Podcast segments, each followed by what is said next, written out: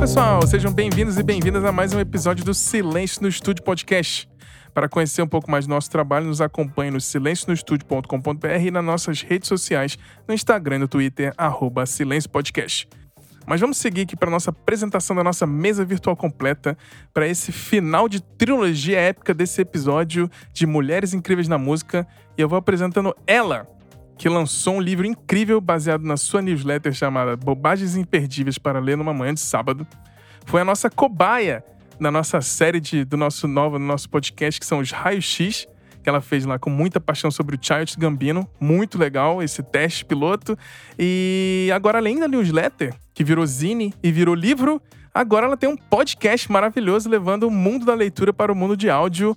Então eu tô aqui apresentando para vocês a nossa querida Aline Valek. Bom dia, Aline. Bom dia! Oi, gente. Adorei essa é. apresentação já com vários, vários press release é. dos meus lançamentos. Adorei.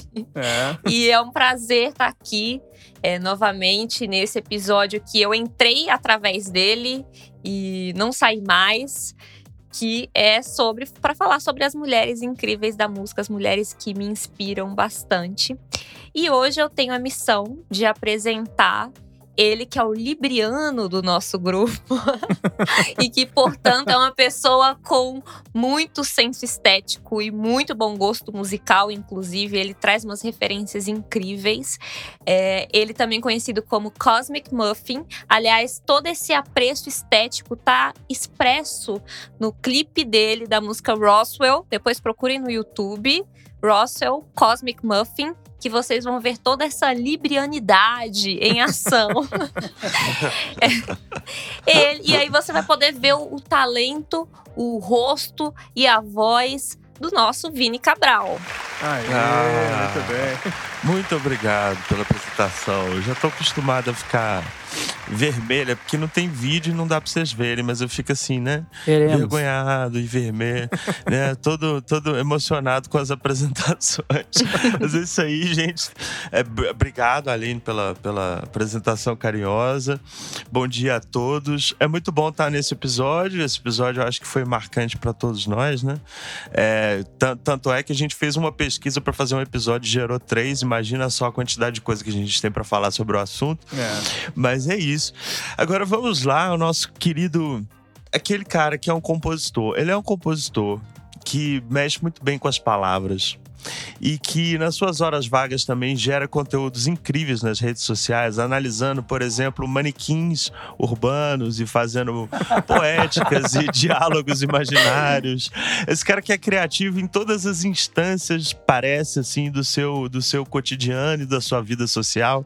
Esse grande, é, é esse grande poeta aí do cotidiano e da mesa virtual, Bruno Lopes. Aê, ah, Bruno, maravilhoso, hein? Pô, Vini. Eu, eu sabe que quando eu faço os manequins, poucas pessoas respondem, mas eu, eu fico muito feliz. É. Eu fico muito eu feliz de ver uma pessoa do seu gabarito ali presente. Vou até melhorar alguns erros de português ali agora que você está acompanhando. Obrigado, gente. Não, eu gosto que um dos personagens é o Arthur, né? Que é o nome Não, do ele, na realidade, ele é, o, ele, é o, ele é o mais menos sem paciência ali, né? Ele tá de saco cheio de estar tá parado ali, a vida dele é um manequim. Depois vocês acompanhem, gente. Eu não vou falar sobre isso aqui. É. Mas eu tô muito feliz. Acompanhe por... lá no, no Instagram do Bruno Lopes. Aproveita lá. É, enquanto. É, arroba lá. Aproveita enquanto ele não foi bloqueado ainda, tá? Depois a gente vai entrar sobre esse assunto. é o que a gente fala aqui no off. Mas obrigado demais pela apresentação do, do Vini, muito feliz. Esse tema de hoje também, que já rendeu aí três episódios, né? Esse é o terceiro. E aí, para ajudar a gente a falar sobre esse episódio maravilhoso, a terceira parte da, das Mulheres Incríveis da Música, quem? Ele, que vai a mais shows que um colunista da Rolling Stone.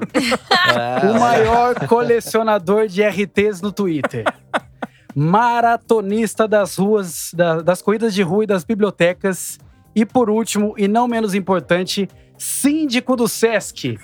Ele, o nosso querido músico, jornalista e amigo Márcio Viana.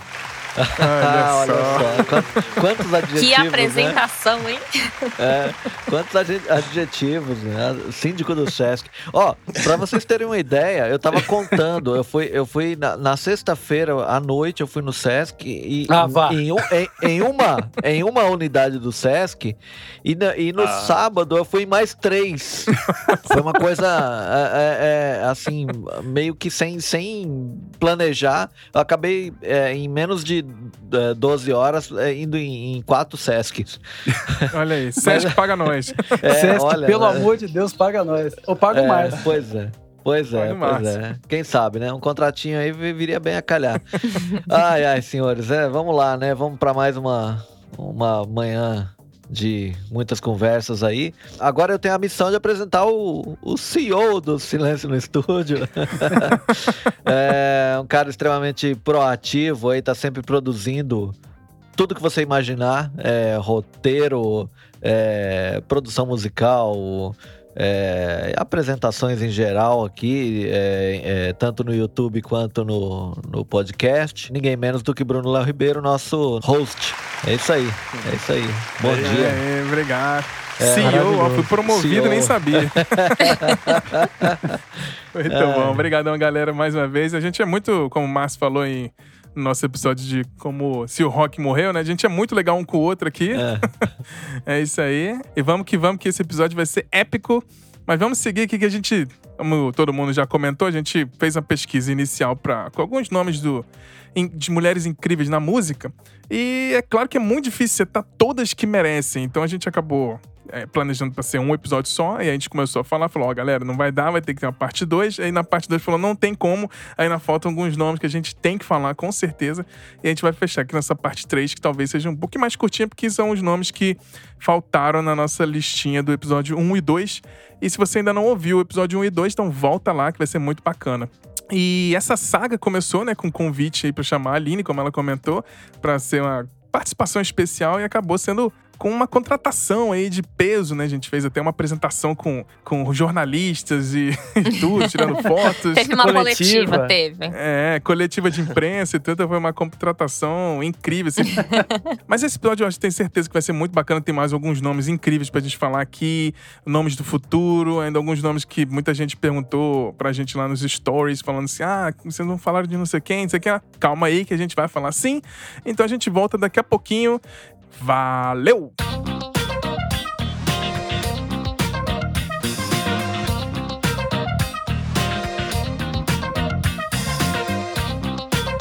Então vamos começar aqui é, com a listinha para seguir. Na ordem de apresentação, a gente vai fazer algumas rodadas, então duas rodadas para cada um, para a gente fechar essa lista. E a gente vai começar na ordem de apresentação. Aline, eu sei que você tem uns nomes que muita gente às vezes nem conhece, então é importantíssimo botar aqui na mesa para, principalmente, não só falar das, das artistas que todo mundo já ouviu falar, mas realmente falar dessas mulheres incríveis que às vezes não têm voz ou não tem tanta aparição na mídia. Então a gente está fazendo aqui nossa parte para espalhar isso aí. Quais são alguns desses nomes que você traz aqui para a sua rodada?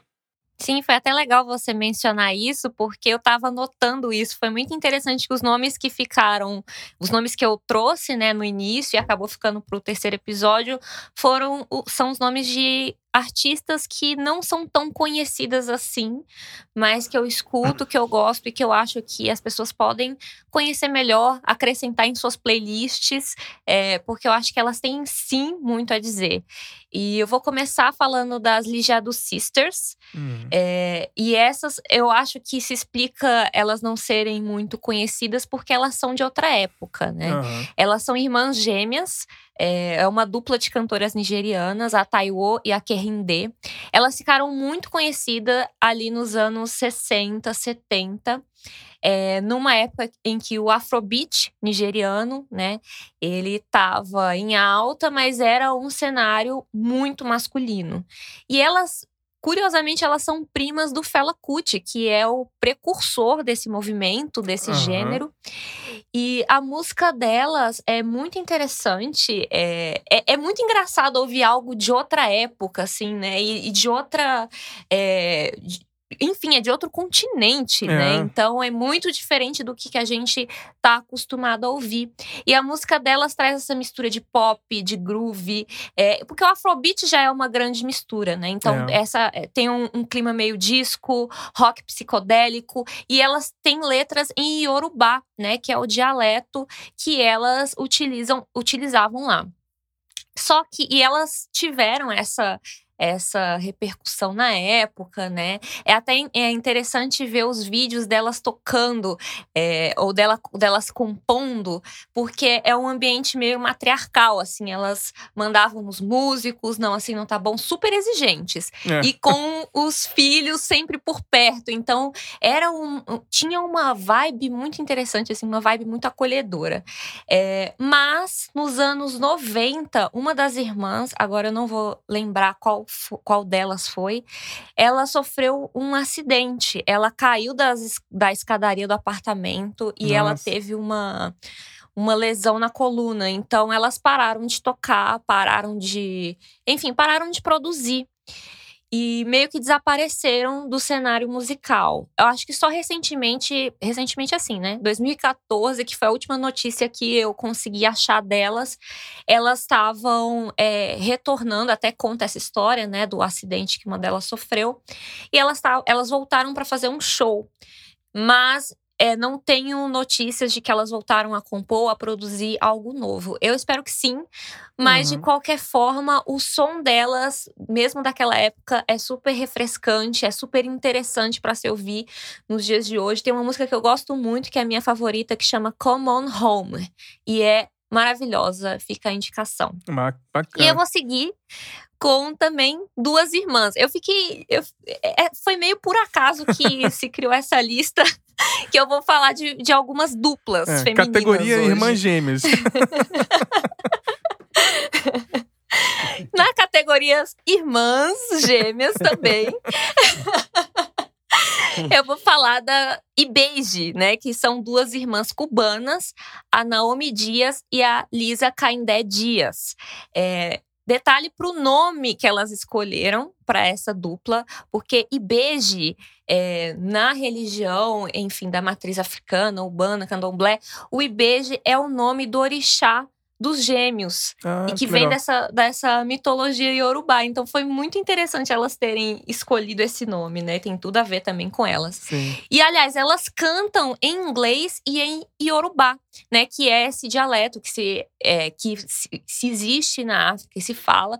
E na época, enfim, da colonização, da escravidão, as pessoas que eram trazidas ali da, da Nigéria, Benin, de, dessa área, e eram levadas para Cuba para serem serem escravizadas, uhum. elas traziam o idioma delas e elas preservaram essa, esse idioma, essa cultura. E é interessante elas resgatarem isso na música delas. E elas resgatam muitas coisas também, porque elas são filhas do Miguel Dias, que é o percussionista do Buena Vista Social Clube, que é um grupo muito famoso Sim, e muito sagrados. tradicional. Total. Sim, de jazz, né, lá de Cuba. Então, ela, olha a carga de referência é. que elas trazem, né? É muito foda. E, inclusive, elas mesmas tocam, né? E sempre nas apresentações dela, uma to é, toca mais percussão. Então, você já vê que tem um legado aí, né? Elas carregam é. isso.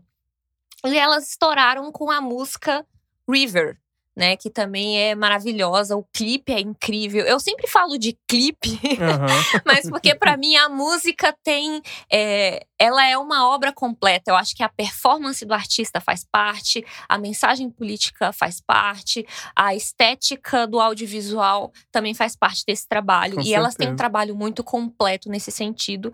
E eu também queria destacar e indicar aqui a participação que, que elas fizeram com Emicida no ano passado, com uma música linda, maravilhosa, que chama Acia El Amor. Legal. E já que, né, já falei em espanhol aqui, já gastei meu espanhol, eu vou eu vou falar também nessa rodada da Ana Tijux, que é também conhecida como Anita Tijux, que é uma rapper chilena. É, na verdade, ela é franco-chilena, né? Porque ela é filha de chilenos. Ela nasceu na França durante o exílio dos pais, durante a ditadura do Pinochet. Então, mais uma vez, a, a, carga histórica de vida da artista influenciando no trabalho dela, porque ela tem. É, enfim, traz muitas mensagens políticas fortes no rap dela. E ela começou num grupo chamado Maquisa, e ela começou a carreira solo dela em 2006 ela fez uma participação numa música da Julieta Venegas e aí ela começou a ser mais conhecida na América Latina, né, como um todo. E em 2010 ela lançou o primeiro álbum solo, que é da onde vem a música 1977, que é minha, eu sempre falo a minha preferida, né? Uhum. Tipo, eu mesma estou dizendo, essa música é foda, selo Aline Valek de aprovação. e essa música, inclusive, aparece num episódio da, do Breaking Bad. Olha aí. Então, talvez você, você se lembre. E a música, ela faz referência ao ano que ela nasceu, né, 77, que foi o mesmo ano que aconteceu uma revolução armada de esquerda no Chile para tentar derrubar a ditadura, só que não deu certo, uhum. porque a ditadura no Chile só terminou nos anos 90. Uhum. É, então, Sacar La Voz e Mi Verdade são exemplos dessa música super carregada de mensagem política também, é, sobre protesto, sobre liberdade e sobre força feminina. E eu acho que é muito interessante falar dela nesse momento, enfim, acirrado politicamente, porque é, a gente não costuma olhar muito para a América Latina, né? Mas a gente é tão parecido. Sim. São questões. Eles passaram por questões tão parecidas com a gente e eles até lidaram de outras formas, né, do que, é. do que a gente conseguiu lidar. Então, olhar para eles e escutar as histórias é, dessa, dessas realidades, Cuba, Chile, o que, que aconteceu? Quem são essas pessoas? Como elas viveram isso? É. Né? Eu acho que é interessante para a gente se entender também. Ah, com certeza. Eu acho que o Brasil ele é muito isolado na bolha, né?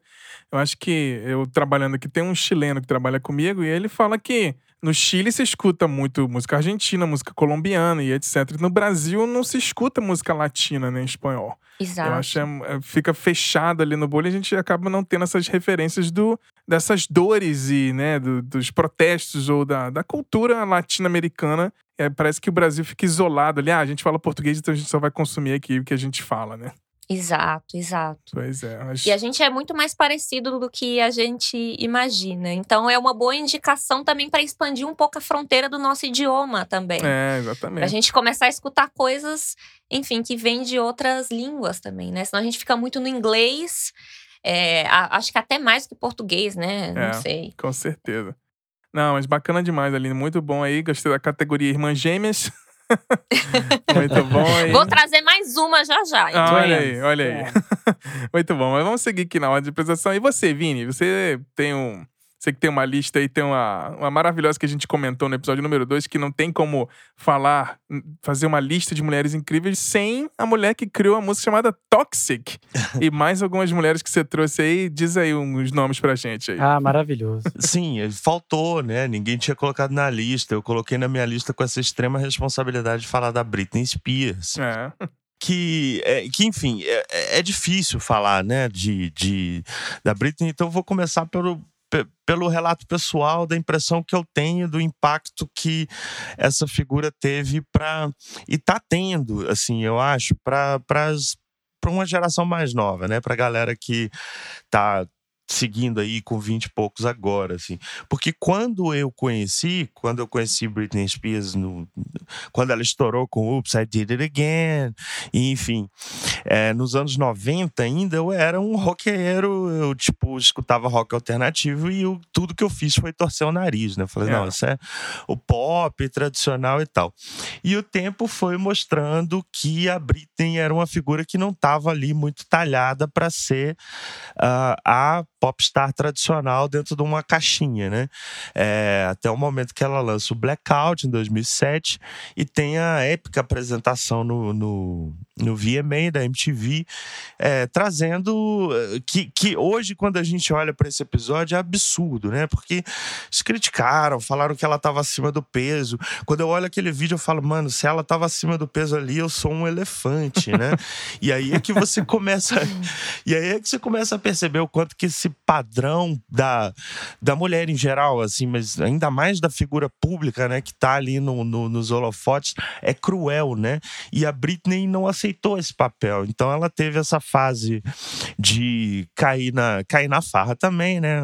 Andando com a Paris Hilton, que nunca é boa companhia, ou, ou é uma excelente companhia, porque, enfim.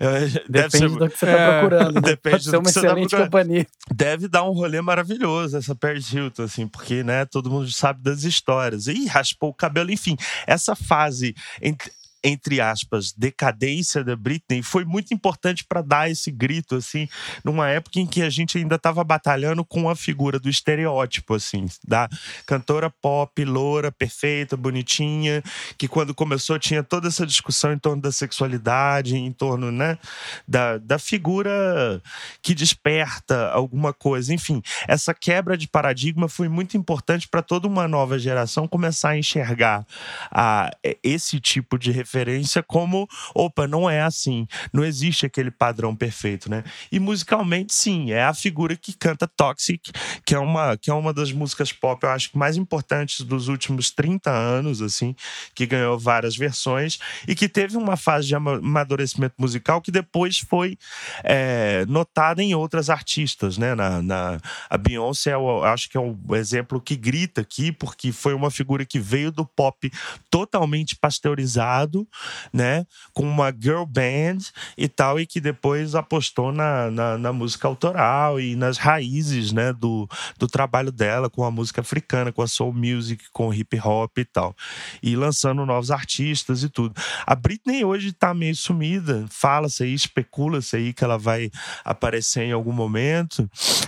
Tem sempre memes aqui e ali, mas enfim, é uma figura que a gente tem que reverenciar e referenciar e sempre apontar para a obra, falar assim, olha, vamos, vamos dar uma ouvida na obra que é interessante e entender o que, que ela representou dentro do cenário da música pop, que eu acho que foi muita coisa. A gente está vendo agora e aí na próxima rodada eu vou trazer um pouco artistas da, da nova geração, assim, é figuras que têm uma influência clara, assim, na Britney, né? É, novas mulher, mulheres novas, mais jovens, uma nova geração falando, olha, eu sou assim, bancando bancando uma imagem, bancando uma postura. Eu acho que a Britney é pioneira nisso. Querendo ou não, ainda que tenha sido assim, né, de uma forma meio de catarse, assim, né? De sair daquele, daquela caixinha, assim, uhum. sabe? Mas é isso, assim, para abrir, não, né, não podíamos deixar de falar da Britney. Depois, se alguém quiser trazer alguma curiosidade aí também, eu acho interessante. Ah, é. E para completar essa minha essa minha rodada, eu vou trazer algumas rappers, assim, que eu acho que também a gente não citou aqui ainda e que são muito importantes. Falamos da Lauryn Hill, que assim, né, obviamente é uma das figuras mais importantes da história do rap, tem para mim um dos melhores álbuns de rap dos anos 90, que é o Miss Education of Lauryn Hill. Quem falou da Lauryn? Acho que foi, foi a Aline. Aline. Né? Foi, foi. Foi a Aline, isso, que tá, foi muito bem representada ali, eu acho que tudo foi, foi trazido. Mas uh, a Lauren é de uma geração que teve outras rappers que, que de certa forma, pavimentaram o caminho para as que vieram na sequência, assim, que eu quero falar mais profundamente, que são Nicki Minaj, principalmente, e depois a Cardi B. É, os anos 90 ainda tiveram a, Kim, a, a Lil Kim, que foi uma influência muito grande para uhum. toda essa nova geração, assim, mas é importante falar um pouco da Nicki Minaj, porque a Nicki Minaj é uma figura também muito, né, popular, que estourou com alguns hits meio, é, vamos dizer assim, escatológicos uhum. ou, uh, enfim, é, é, chamativos, né? Como Anaconda e tal. Mas a Nicki Minaj é uma das rappers mais importantes da história, assim.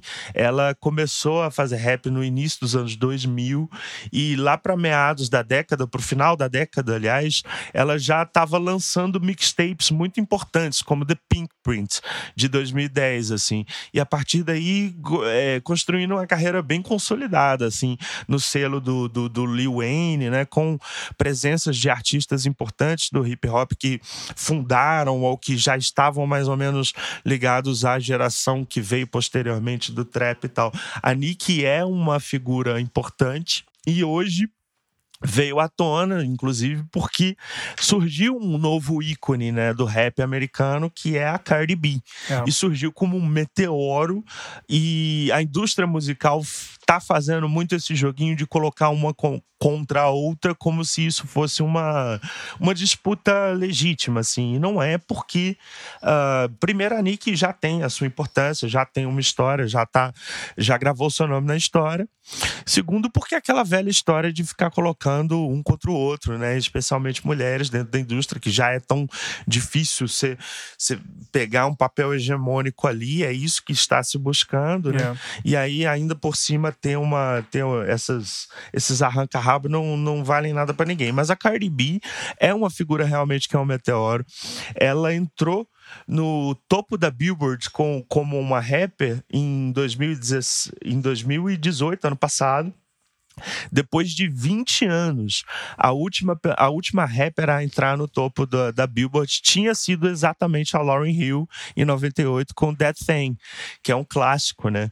Então, de certa forma, a Cardi B, quando já chegou com essa banca, assim, entrando com um hit que é Bodak Yellow no topo, assim, todo mundo começou a se virar para ela e ela gravou um disco na sequência muito interessante, que inclusive eu comento no Melhores de, do ano de 2018. É verdade.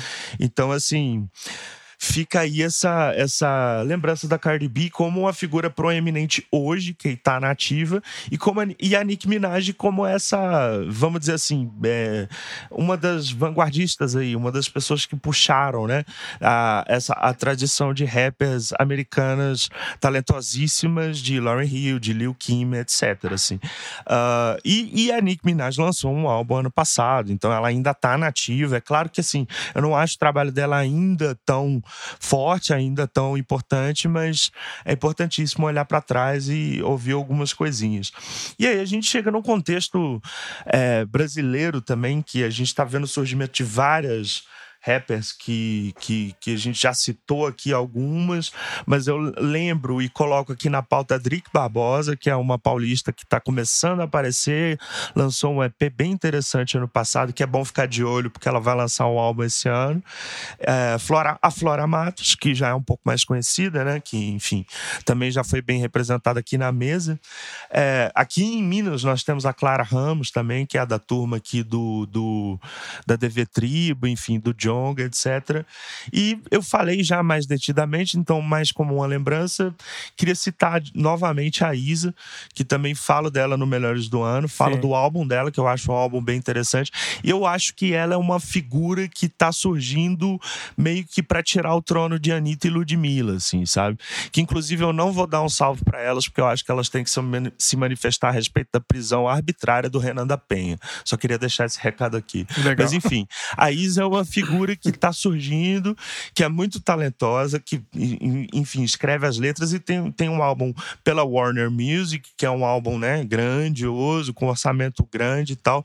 Mas eu acho que ela tem muito talento e tem uma carreira grande pela frente, também é bom ficar de olho. É isso. E uma voz única também, né? Essa é. voz dela é maravilhosa. Uma voz única. E eu queria até deixar uma curiosidade. Essa semana passada eu vi um vídeo dela na internet emocionante, que é ela com umas meninas em algum show no, no parece que é no interior e tal, umas meninas negras. E aí uma delas vira para ela e fala assim: ela tá com o microfone, era uma matéria de televisão dessas, de, de, é, normal, assim. É, a menina fala que o sonho dela é cantar igual a Isa, é ser tipo a Isa. E aí ela, ela chora, ela não consegue dar sequência, ela fica assim uns 15 segundos, 20 segundos, assim, sem conseguir falar de emoção e tal. Eu acho isso muito legal, porque além de talento, tem todo um talento, tem toda uma construção de mercado ali também, mas assim, essa questão da, da projeção, né, que essas figuras conseguem trazer, assim, com novas gerações é muito importante, assim, a gente precisa dessas cantoras, assim, sabe? Então, para encerrar minha primeira rodada, vamos trazer aí a lembrança da Isa. Legal, muito maneiro. Legal. Posso só complementar uma coisinha que eu achei muito legal isso que você falou sobre a Cardi B, a Nicki Minaj, que meio que criam essa rivalidade, que é muito comum ver, né, as pessoas criando rivalidade entre mulheres. Mas sobre a Nicki Minaj, eu lembrei de uma história enquanto estava falando dela.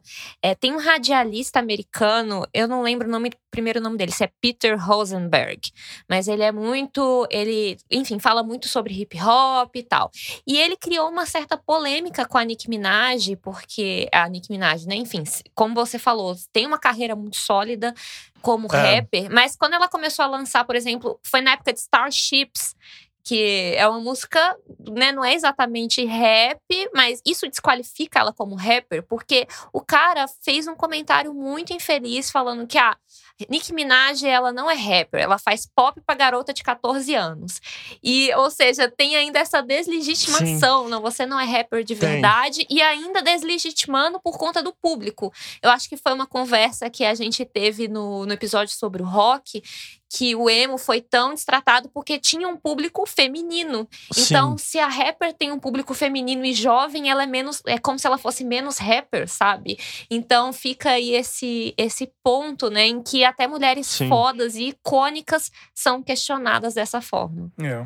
Não, e, e a própria Cardi também é, foi muito questionada por isso. Aí ela lançou, né, por. Ah, você não é rapper, tal, você tá fazendo trap, que é, que é o mesmo tipo de preconceito desses caras a geração do Rosenberg, você citou bem e tal. Essa galera que começou a provocar. E a, e a Cardi B mandou todo mundo pro inferno com o álbum dela, porque ela já começa com uma música é. que tem um flow e uma letra que todo mundo falou: opa, essa mulher realmente tem talento, assim. Mas o que se fala da Nick é um absurdo, porque todo mundo conhece a Anaconda, ninguém escutou a Nick rapper. E ela é muito uhum. boa rapper. Uhum. Então, assim, é exatamente isso que você trouxe, assim. Vamos né, ouvir, desconsiderando essa palhaçada que às vezes a indústria faz. É, com certeza. Sim. Não, muito bacana aí. Eu acho muito. Quando você citou aí da, da, os memes da Britney Spears, tem o, o clássico Britney Spears marxista, ah, é. né? marxista. É muito bom. Maravilhoso. Aí, ah, um parênteses é esse. da onde que veio esse Britney Spears? Tem uma imagem dela que ela falou isso mesmo, tá? A gente não tá inventando, não, galera. Que a música, eu acho que é Work, né? Beach. É. Que, que ela fala, enfim, é uma, é uma música sobre a conscientização da classe trabalhadora. Tipo, é uma frase desse tipo, uhum. assim, alguma coisa. A gente tô generalizando, mas ela fez esse quote aí, é legal procurar, porque é um excelente meme. Muito bom. Britney, Britney marxista, muito é bom. bom. mesmo. Então procurem aí, galera.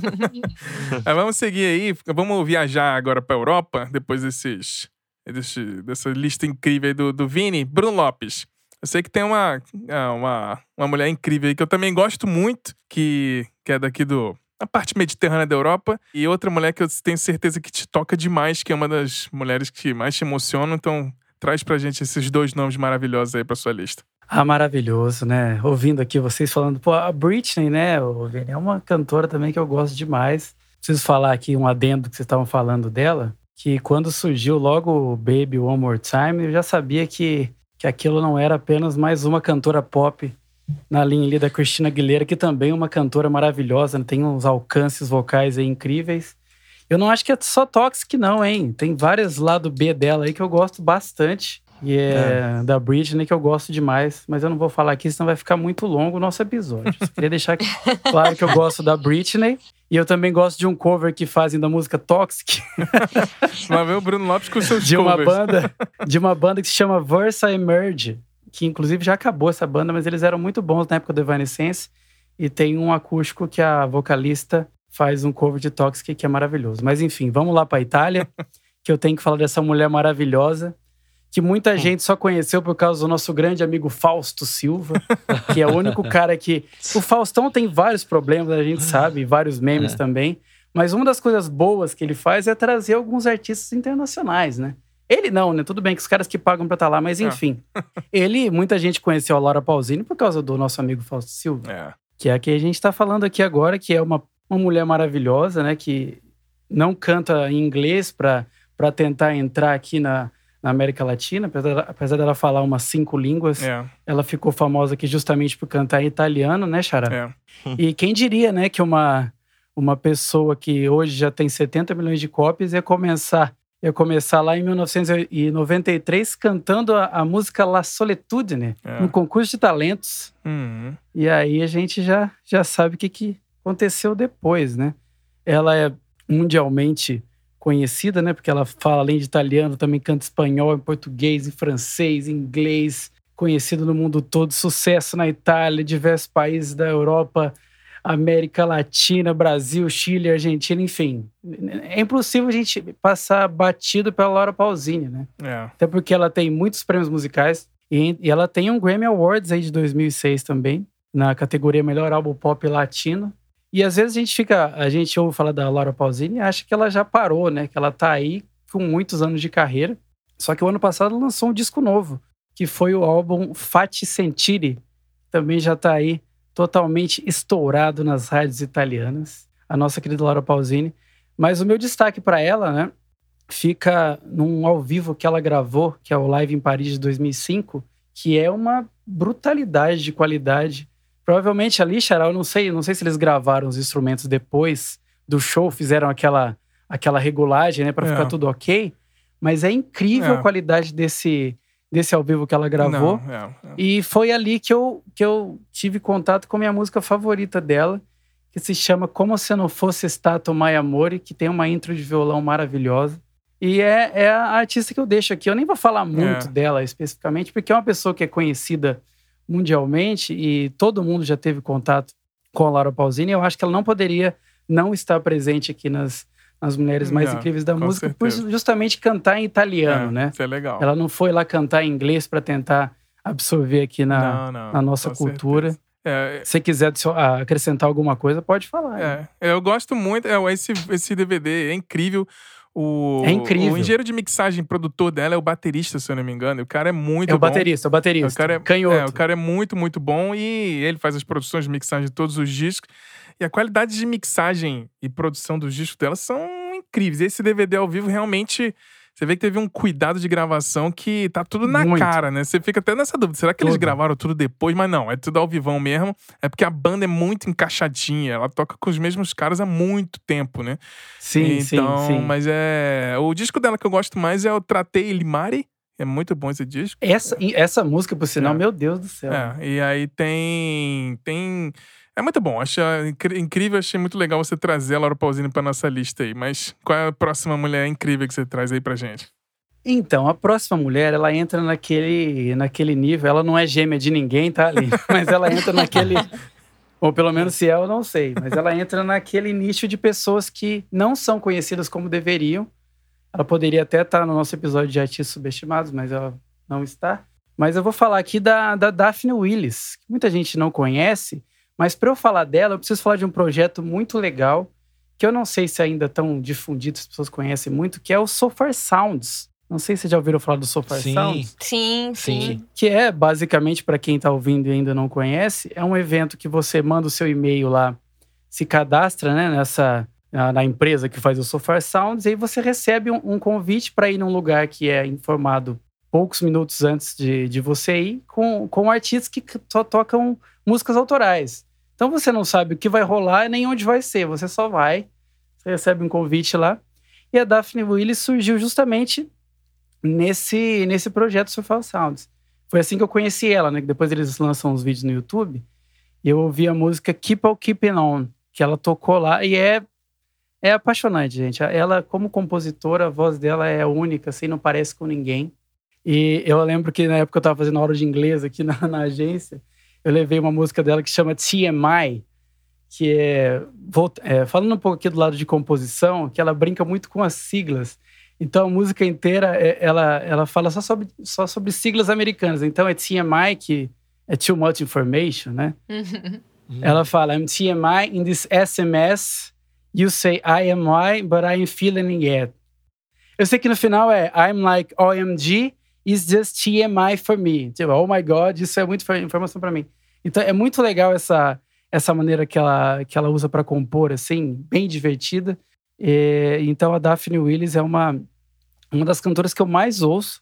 Ela vai lançar um disco novo esse ano. Ela também ela usa bastante a, internet para se promover, então ela sempre está fazendo live no Facebook. Ela tem um grupo lá que só os fãs entram. Acho que tem umas 512 pessoas no mundo. Eu tô lá nesse nesse meio eu espero que depois mais pessoas possam ouvir o som da, da Daphne Willis, que vale muito a pena. Valeu, Brunão, muito bom, bacana demais. Mas vamos seguindo aqui na lista. Marcião, você vai trazer agora para a nossa lista aqui um nome que eu tive o privilégio de conversar aqui, fazer uma entrevista no nosso podcast, mas não vou dar o nome ainda não. E você acabou indo num show recentemente.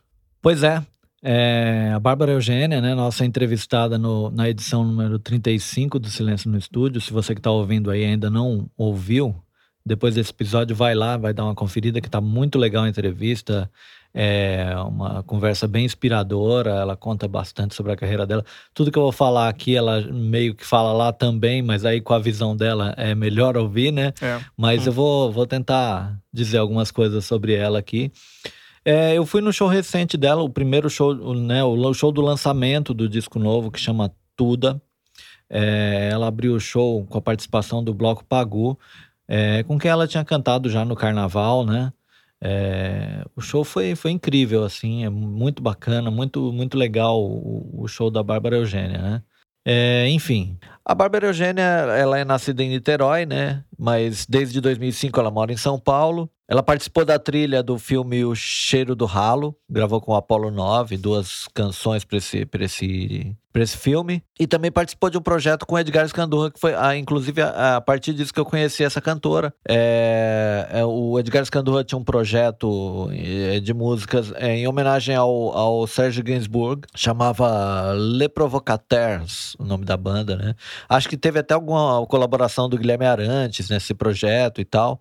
Além disso, ela cantou também com Edgar Scandurra uma música chamada Culto de Amor, né, num show comemorativo do álbum dele que chama Amigos Invisíveis. E a partir daí ela foi, foi desenvolvendo a própria carreira. É, lançou seu primeiro álbum em 2010, o, o álbum chama Jornal de Bad. Três anos depois vem um disco chamado É o que Temos.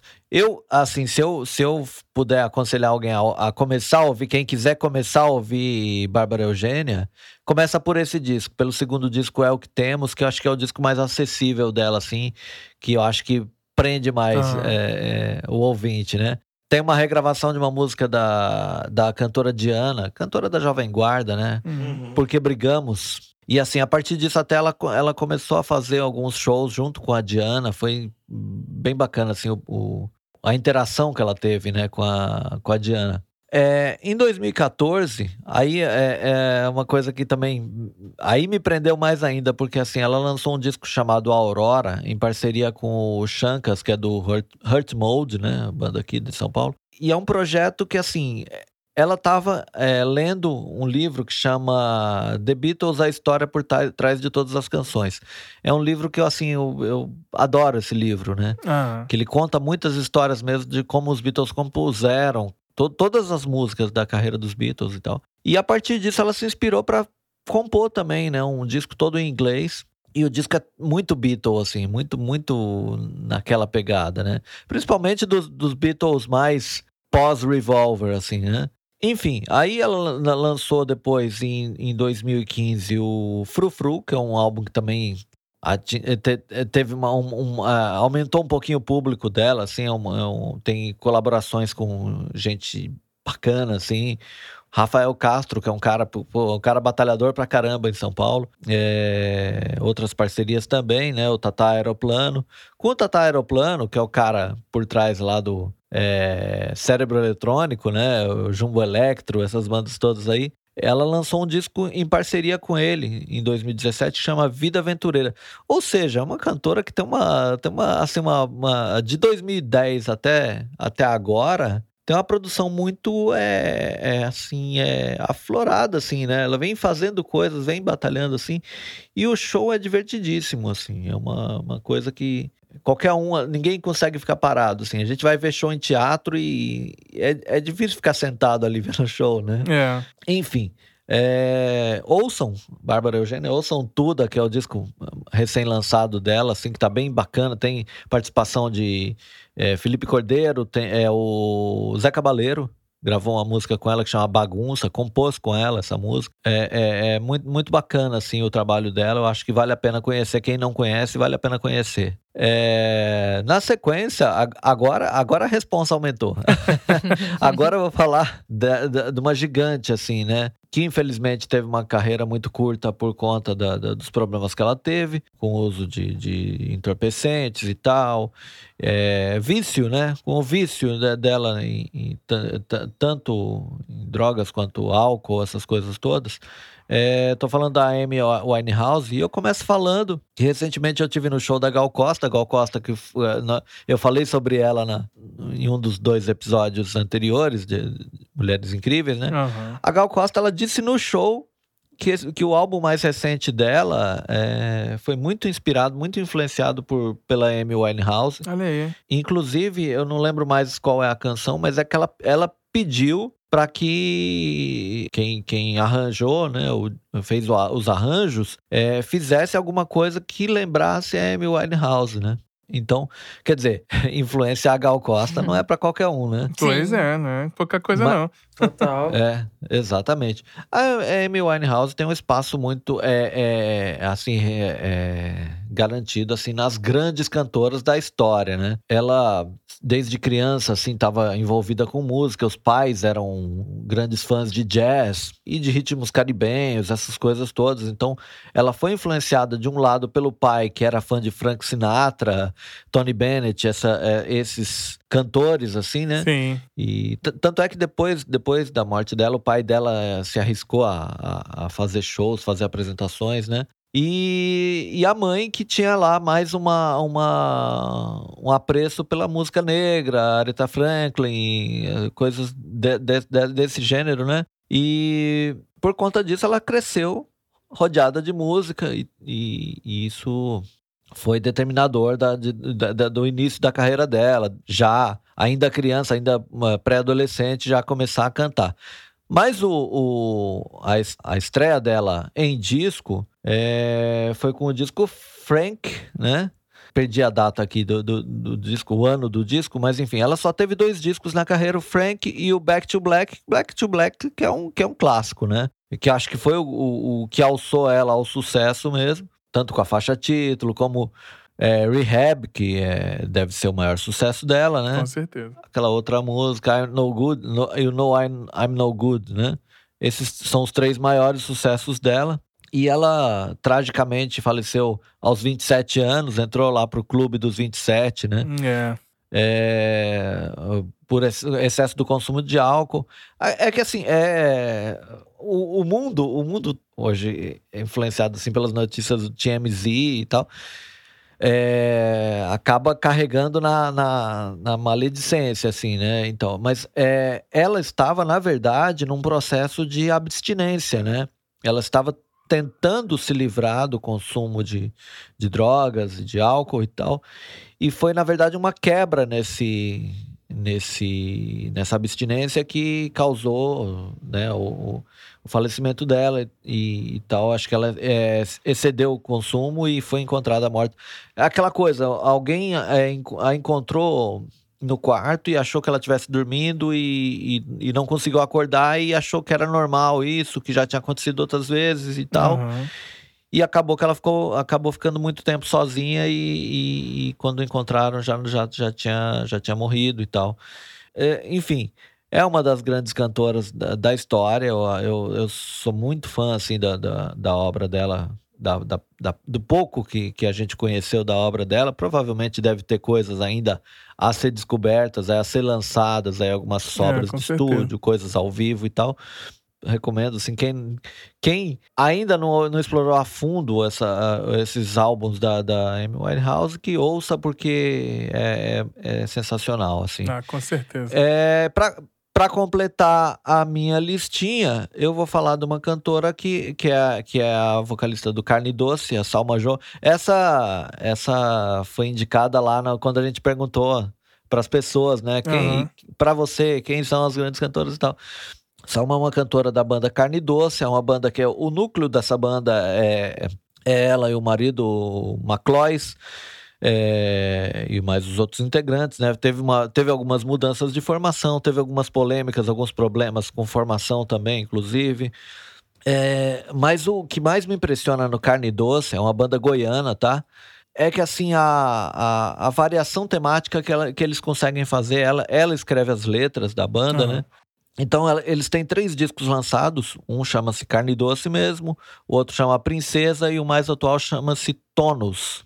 É, o, mais, o que me, me, me, assim, me impressiona é que cada disco é, é, é muito independente um do outro, assim, na, na, na, na questão temática.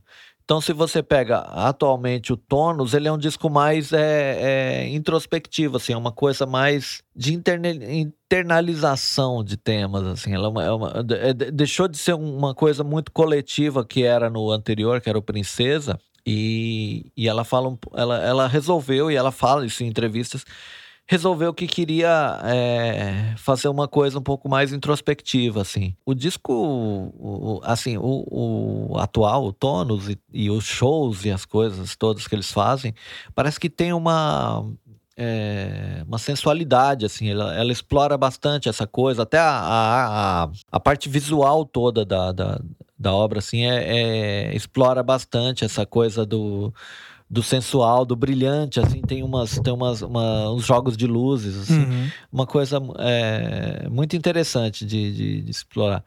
É, eu tô falando isso aqui e hoje tem show deles de graça no Sesc. é, mas enfim, eu tô falando isso aqui, mas quando vocês estiveram ouvindo já aconteceu. Já aconteceu. Então é, é, é, só, é só uma pontuação que eu faço aqui. É, pra variar, o Marcião vai lá pro Sesc. Assim, as coisas vão chegando, né, pra gente, né?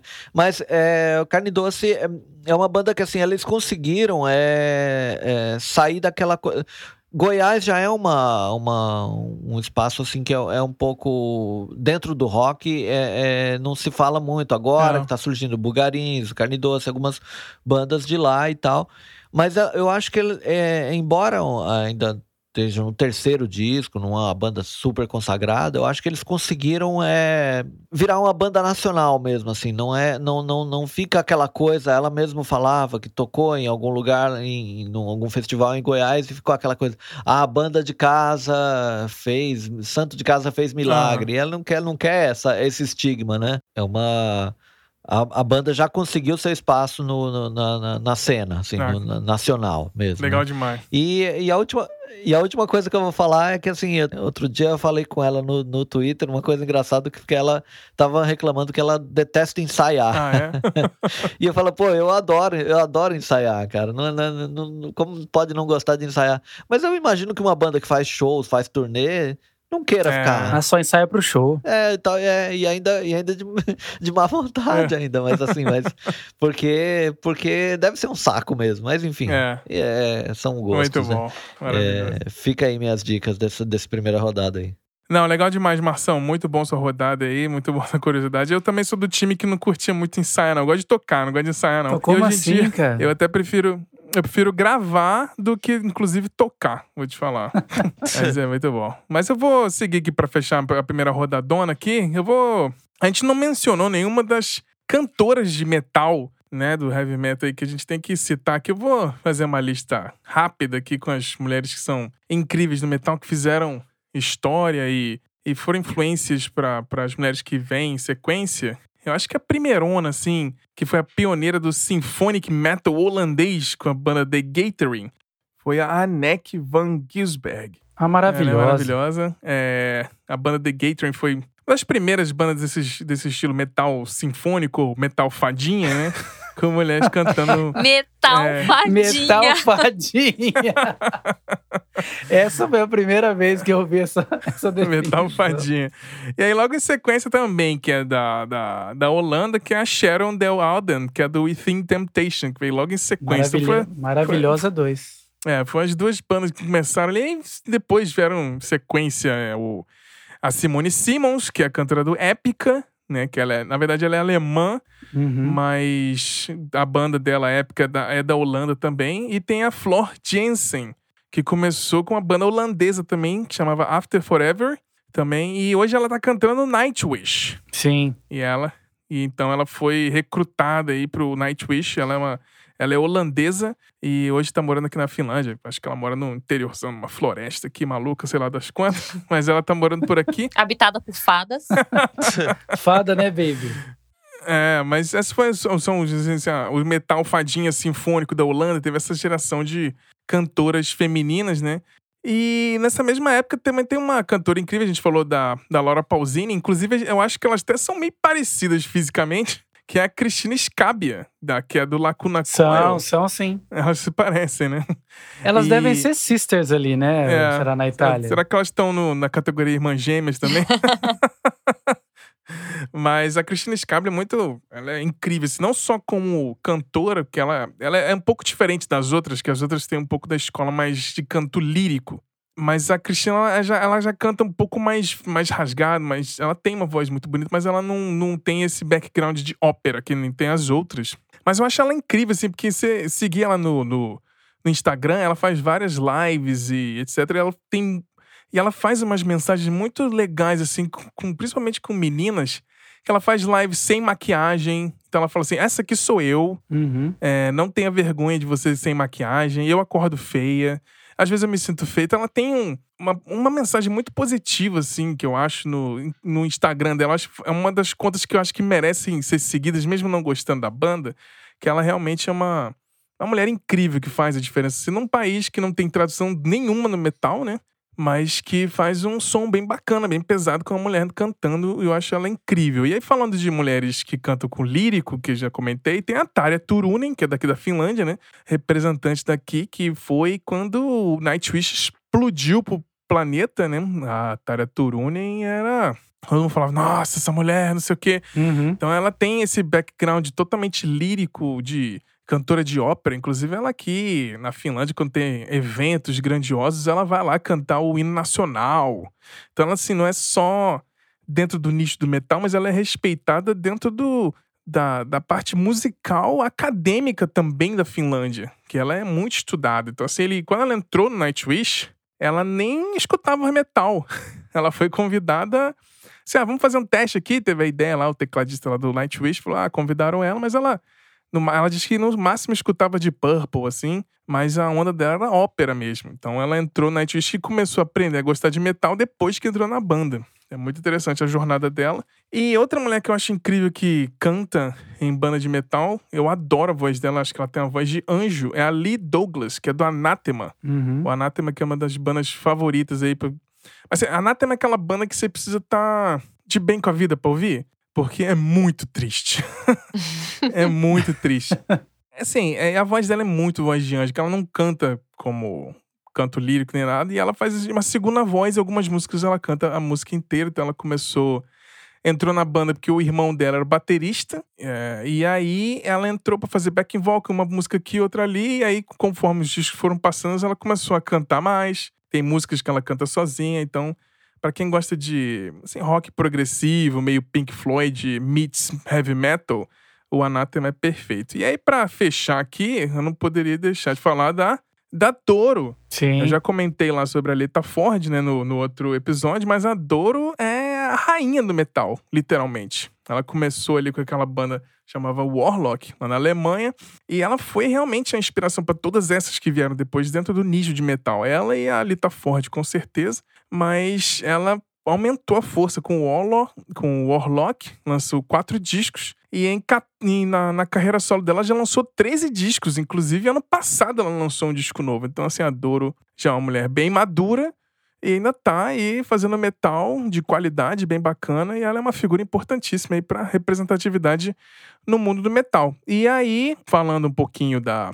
A gente às vezes fica nesse clichê de que, ó, metal, mulheres é só vocalistas e tudo, tem que falar da Anita Strauss, que é guitarrista do Alice Cooper também. Acho ela é. Hum. A gente pensa mulheres tocando guitarra em metal, você fica, como assim, né? Porque eu, inclusive, o, o Márcio falando lá no, no, na geração do rock, o, se o rock morreu, falou sobre a, a St. Vincent, né? Que é o futuro do, do, do rock aí. É. E fazendo uma. tocando guitarra, fazendo uma música experimental e salvando o rock de alguma maneira, a gente tem que lembrar também das guitarristas mulheres. Verdade. E nesse, é, nesse mundo aí tem várias, e eu quero destacar aqui a Anita, Anita Strauss, que toca guitarra hoje com Alice Cooper. E como a gente já sabe, o Alice Cooper só contrata gente assim, de primeira linha, top com tier certeza. dos músicos mundial. E a Anita Strauss foi lá e tá com ele já tocando há muito tempo, então ela é uma guitarrista fenomenal. Então, pra tirar um pouquinho desse clichê de heavy metal e mulheres é só cantando, então eu cito a Kenneth Strauss. E fazendo uma menção honrosa aqui também a nossa entrevistada Julie Souza, que é uma baterista, né?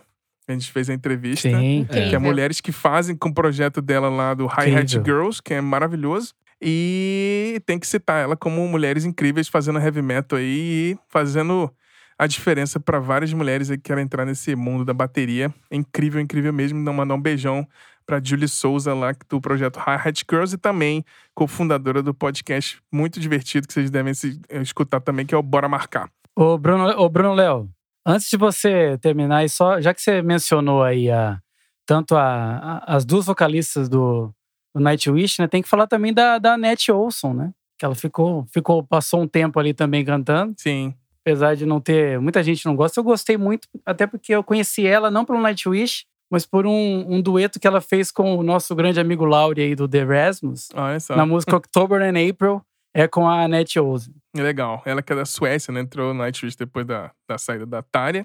Da saída não, que saíram a Tária do é, Nightwish, sai, né? Lá ele sai com todo mundo, né? É, e aí a Annette também deram o, o, o passa fora nela e entrou a é, falou... Flor Jensen, né? Exatamente. Mas, não, legal, valeu a lembrança aí, muito bacana.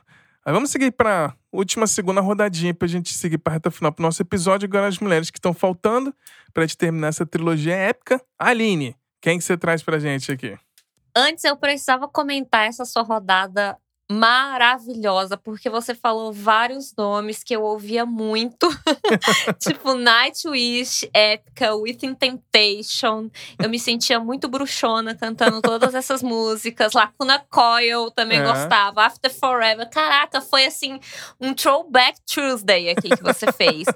E, e assim, como como uma eu fui uma jovem metaleira, né, uma garota metaleira e, e poder ter conhecido essas bandas e essas cantoras, é, eu acho que foi muito importante. Era muito realmente inspirador poder ver mulheres liderando bandas com esse alcance, com, com o poder que, que tinham, né? E, e de fazer parte ali da nossa vida.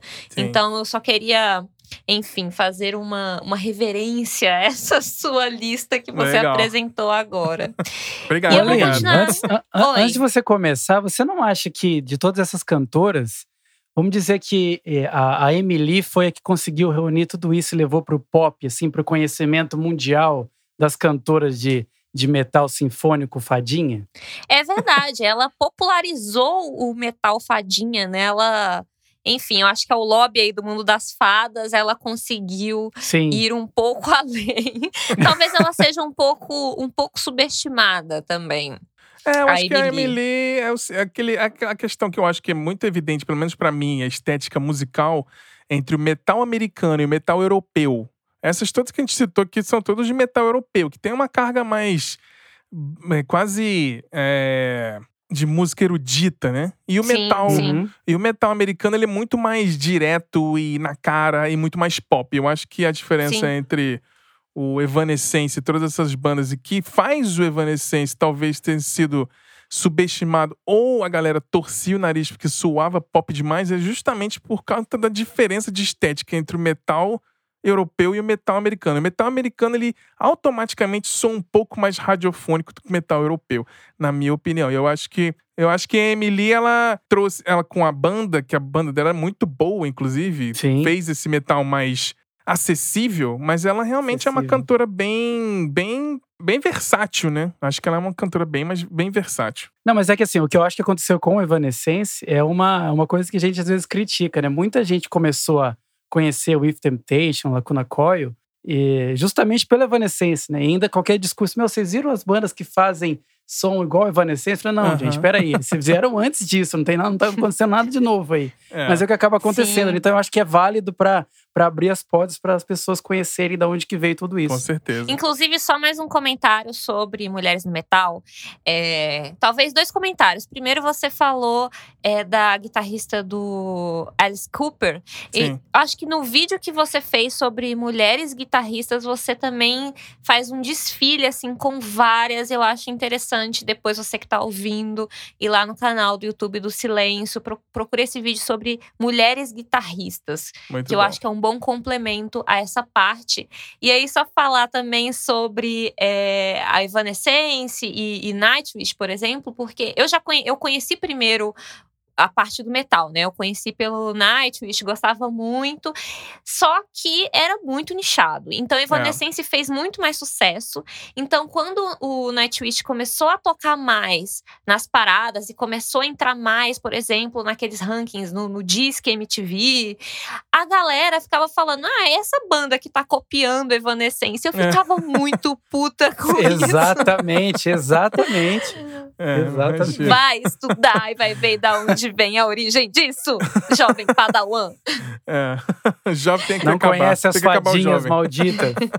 É, muito bom, muito mas, bom. enfim, continuando a minha lista, que não tá nada metaleira, é. mas eu trouxe alguns nomes que, enfim, esse nome eu acho que ela é muito famosa, é, que é a MIA, ou Mia, ou Maia, ou uhum. Matang, que é o nome, o primeiro nome real dela e que é o nome do melhor álbum dela, na minha opinião. É, ela é uma rapper britânica, mas na verdade ela é, origem, ela é de origem tamil, né? Ela é do Sri Lanka.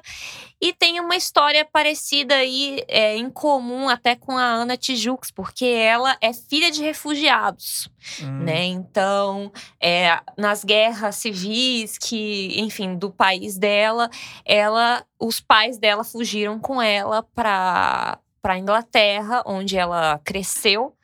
É, e ela traz muito essa carga, é, essa, essa história da origem dela e, e da questão dos refugiados que enfim, né, pela, pela, pelo contexto que a gente está vivendo, é uma questão que está cada vez mais é, a flor da pele, né? Porque é o que tem acontecido mais, né? Essas ondas migratórias de um lado para o outro, pessoas é. fugindo da guerra, fugindo da escassez. E ela é um desses casos e ela consegue transbordar isso para a música de uma forma que chama a atenção para essa questão, mas que também acrescenta do ponto de vista que ela faz uma, um som muito incrível, ela tem uma estética muito incrível e muito transgressora, eu acho, assim.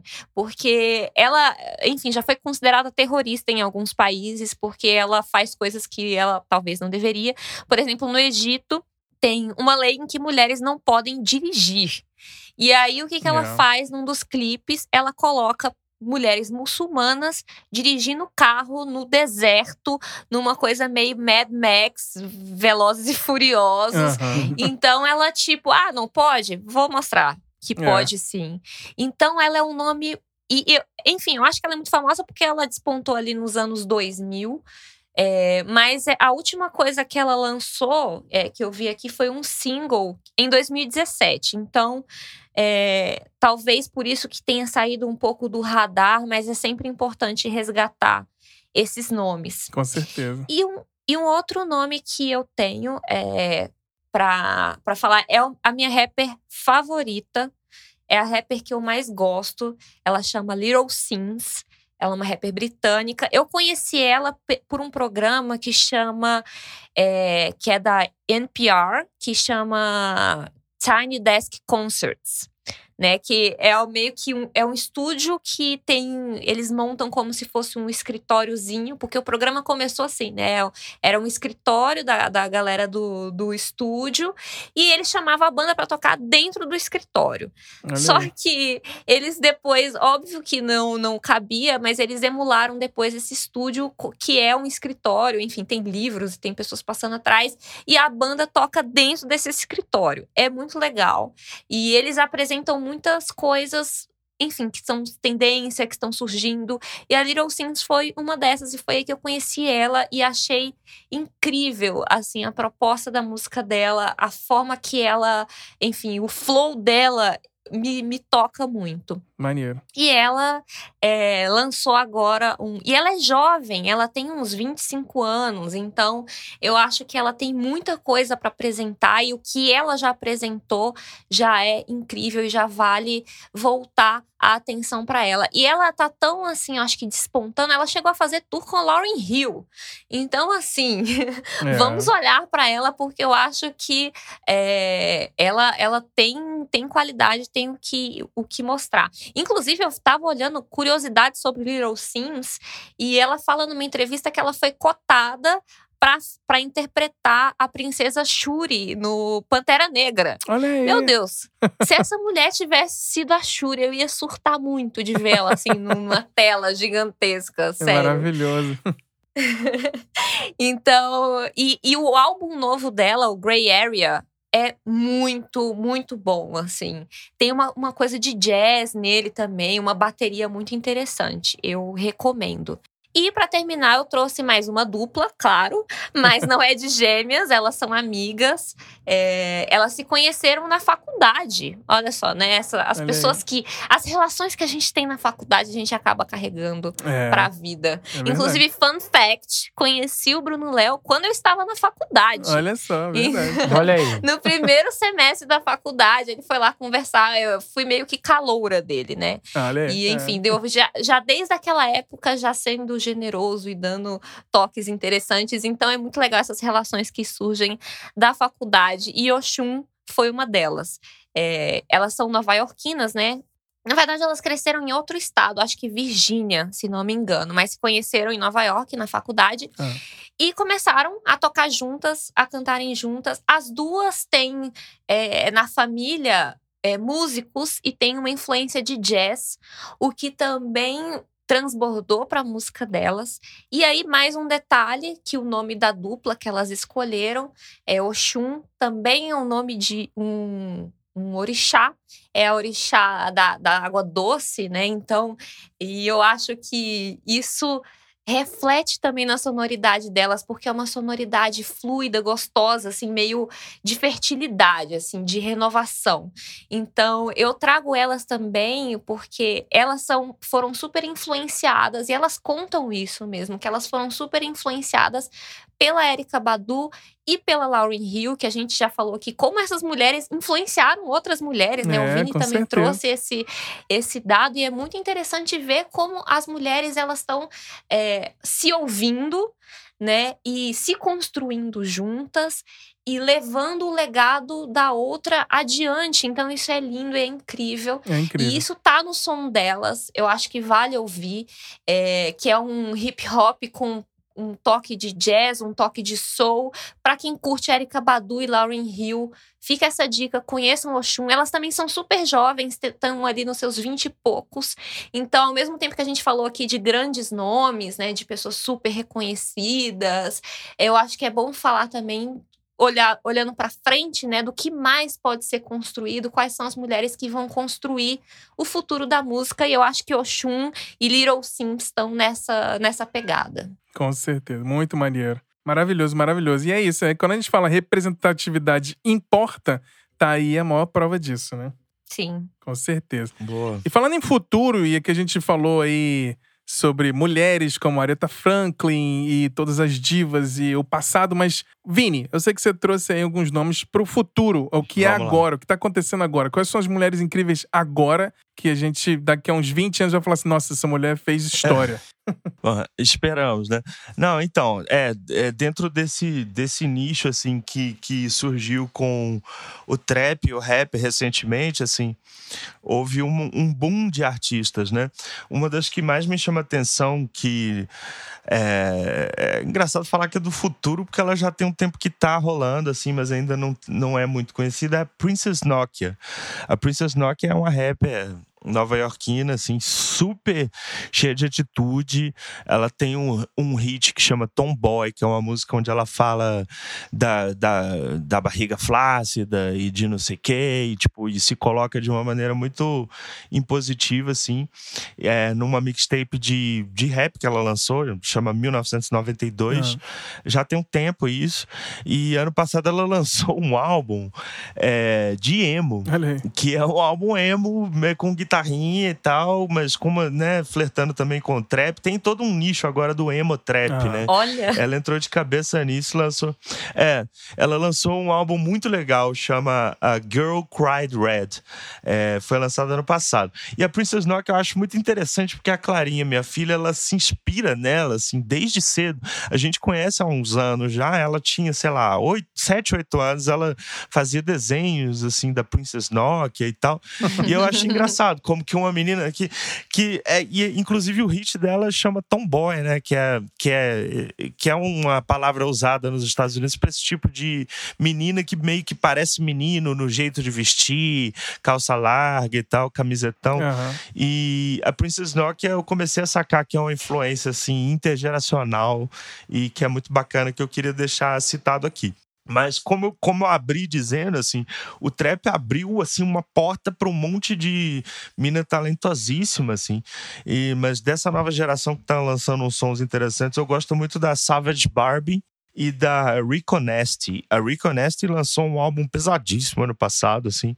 Não cheguei a colocar na minha lista de melhores do ano, não, mas é um, mas é um disco bem, bem pesado. Ela tem um estilo agressivo de rap e tal, que eu acho bem legal. Agora, para saindo um pouco do, do, do gueto, vamos dizer assim, é, uma das artistas contemporâneas que eu acho que mais importantes para o cenário da música americana hoje é a Cisa, é.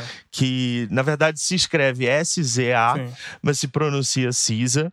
A Cisa apareceu assim meio que do nada também e lançou um álbum pelo, pelo selo do Kendrick Lamar, né? É. O Top Dog Entertainment. É, e é um disco que é uma obra-prima. Para mim, assim, a gente não tinha o Silêncio no podcast ainda em, 17, em 2017. Para mim, o melhor álbum do ano de 2017 é o primeiro disco dela, que chama Control. E que tem que a, a, capa, inclusive, é muito icônica, que é ela no meio de um monte de computador antigo. E a Cisa, ela flerta com inúmeras sonoridades. É quase que um catálogo de várias artistas é, que a gente está trazendo aqui, mulheres em específico negras, assim, de Aretha Franklin, de flertar com sonoridade do, do soul, de trazer um, uma modernização disso, assim, na, na, nos arranjos um pouco mais voltados para o trap e tal. É, recomendo ouvir, ouvir Love Galore, que é a segunda música desse álbum, que tem um clipe maravilhoso dela com Travis Scott, que participa da música, assim, e que representa bem isso que eu tô dizendo, esse crossover que ela faz de sonoridades, assim, do soul, mas tem um beat que é meio de trap, e ela tem uma voz, assim, inacreditável, e é um álbum com letras totalmente autorais, é, ela fala muito de questões de relacionamento, assim, e, e, é o que chama mais atenção, assim, no clichê da internet, né? Assim, tipo, é álbum de cortar os pulsos, é álbum de, de, de é, enfim, uhum. corna, etc e tal. Essa é a piada, uhum. mas, tipo, ela realmente tem umas letras emotivas falando da questão do relacionamento hoje em dia, assim. Uma das músicas mais brilhantes do álbum, por exemplo, chama The Weeknd, é, que ela fala que é, ela tem um cara, mas ela fica com. Você pode ficar com um cara durante a semana, eu fico com ela, com ele no fim de semana. Tipo assim, meio uhum. que se conformando com uma situação de dividir um cara, né? De, de levar um pé na bunda e tal. O álbum tem letras muito interessantes nesse sentido, assim, porque é um universo que a gente desconhece, mas que eu fico percebendo aí, né, nesse dating world é. de Tinders e etc. O que, que, tá, o que, que tá rolando e tal. E é muito legal. O álbum musicalmente é irretocável, assim, ele, ele ranqueou, inclusive, muito bem em várias listas. Ela, ela falou depois desse disco é, que não quer mais lançar música, mas parece que ela tá preparando um novo álbum aí. Aí, uma correção, não é o primeiro álbum dela, ela lançou um álbum anteriormente, mas que não é tão potente, assim, o Control é realmente um álbum muito legal. E depois ela participou da trilha do Pantera Sim. Negra com Kendrick, né? É. Cantando a música, que é a música tema do filme, né? Que é All the Stars. É, maravilhoso. Uh, é isso, é. All the Stars, é eu acho, mesmo. alguma coisa assim. E ela aparece no clipe e tal.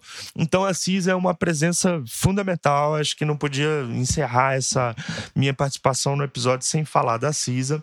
E, para encerrar essa minha segunda rodada, uma das artistas que mais me chamou a atenção também, e na sequência, assim, exatamente 2017 foi a Cisa, que eu coloquei o álbum dela como melhor do ano, e foi uma coisa muito impactante para mim, o Control.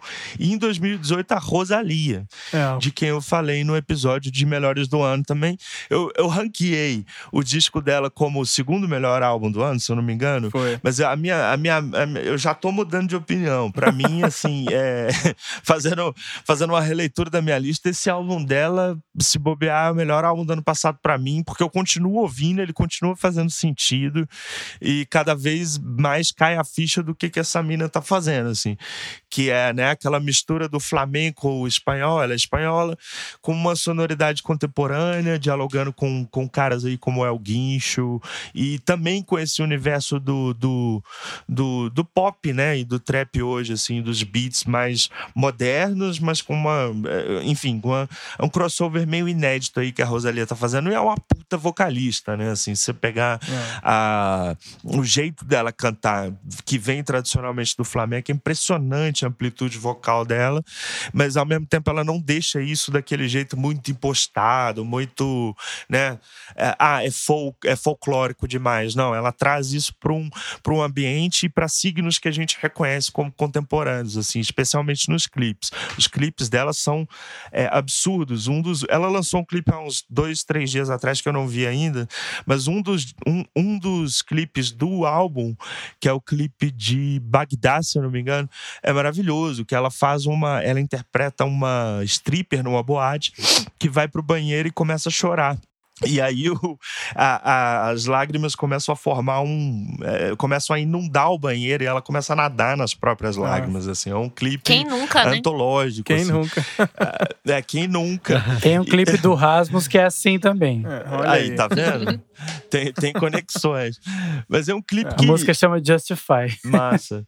Mas é um Eu não sei se é essa onda deles, do, do clipe deles, mas no, o da Rosalie é claramente assim, uma coisa meio. um pastichão, assim, sabe? é uma coisa exagerada de propósito, até porque a, a, a música já traz essa dramaticidade do Flamengo. Não, é bem tal. isso. E é bem isso, isso não é bem massa, então tem bem a ver. Mas assim, não soa brega. E é isso que eu acho muito impressionante, assim, né? E como eu, como eu citei no Melhores do Ano, assim, eu nunca imaginei que eu fosse escutar flamenco com, com esse entusiasmo. então, assim, Rosalia tem que, tem que ser citada aí e reverenciada também. E aí encerra a minha, a minha participação. Tem muito mais gente, sabe? Tipo, é. aqui quando eu citei, por exemplo, Savage Barbie e, e, e Rico Nasty, cara, tem tipo dezenas e dezenas de cantoras de trap. É porque também chega um momento que você fala assim: não, tem o clout, né? Tipo, é, é, o que tá rolando na internet agora. Vamos ver quem vai ficar, quem vai lançar álbum. Acho que foi um, um pouco esse o caminho com a Cardi B, quando começou a estourar um monte de gente, assim, no SoundCloud e, e enfim, hit de, de que você não sabe se é, se é, se é como é que se diz assim one hit uhum, one hit é. wonder né uhum. tipo se vai estourar com o hit vai sumir então tem que dar um tempo para ver o que, que vai se consolidar eu tô tentando trazer umas figuras que eu acho que tem mais talento e que vão lançar álbuns como por exemplo a Princess Nokia que não tem como negar que é extremamente talentosa depois de ter lançado uma mixtape de trap e uma mixtape de emo trap é. assim com uma estética super coerente assim em todos os momentos. Então, é isso. E dá um aceno também para a MIA, que a, a, que a Aline citou, e que eu acho que é uma influência direta para Princess Nokia, por exemplo, assim, Olha, sabe? Legal. Pra essa nova geração.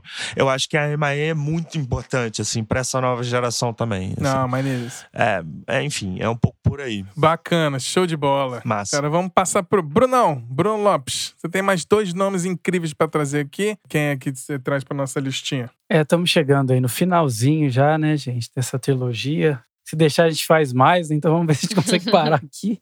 Mas é, vou falar de uma, de uma cantora que infelizmente não está mais entre nós, né, que é a Dolores O'Riordan, mais conhecida como Dolores, né, que é a vocalista do Cranberries, yeah. que é uma mulher incrível, né, considerada não não por acaso a maior cantora da história da Irlanda, né? É. Eles começaram lá e uma curiosidade interessante é que quando começou a banda, o, pessoal tinha gravado o, a, linha, a linha melódica, né? A linha base, base da música Linger e entregou para ela e falou: ó, você quer cantar com a gente? Leva esse, essa base aqui e volta com uma música. E ela voltou com Linger pronta. Nossa. Então você diz que o pessoal, a hora que viu ela cantando, falou: acabou, né? Não, é, vai ficar com a gente para sempre. E aí, todos os sucessos que a gente já conhece, né? Zombie e tal. Acho que não, a gente não precisa entrar nesse, nesse ponto, né? A gente só tem que, que valorizar mesmo a Dolores por tudo que ela fez. E é engraçado que depois que ela, que ela faleceu, para quem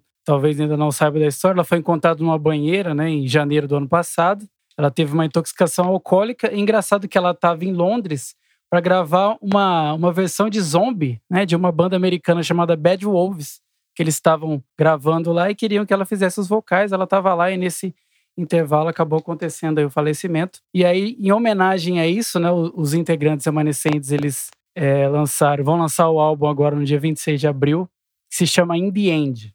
E uma, uma coisa interessante sobre isso é que os músicos eles se reuniram ali quando o vídeo tá, o, a produção estava praticamente finalizada. E quando eles ouviram a faixa Lost, que vai estar tá ali, diz que todo mundo chorou ali no estúdio, porque foi um dos últimos momentos que ela gravou ali, né, antes de, de ter acontecido isso. Mas fica aí para sempre, né, para quem para quem conhece Cranberries, realmente é uma voz muito peculiar, né? Acho é. que é muito importante na sonoridade da banda. Se fosse talvez outra vocalista, não tivesse essa, essa identidade que eles tiveram, né? Então eu deixo aí a, a Dolores. Acho que todo mundo aqui já já ouviu, tem uma identificação aí com a. Com certeza, com, o com certeza. Né? Uhum. Todo mundo conhece, gosta deles. Fica aí a mensagem da, da Dolores. E aí eu vou passar aqui.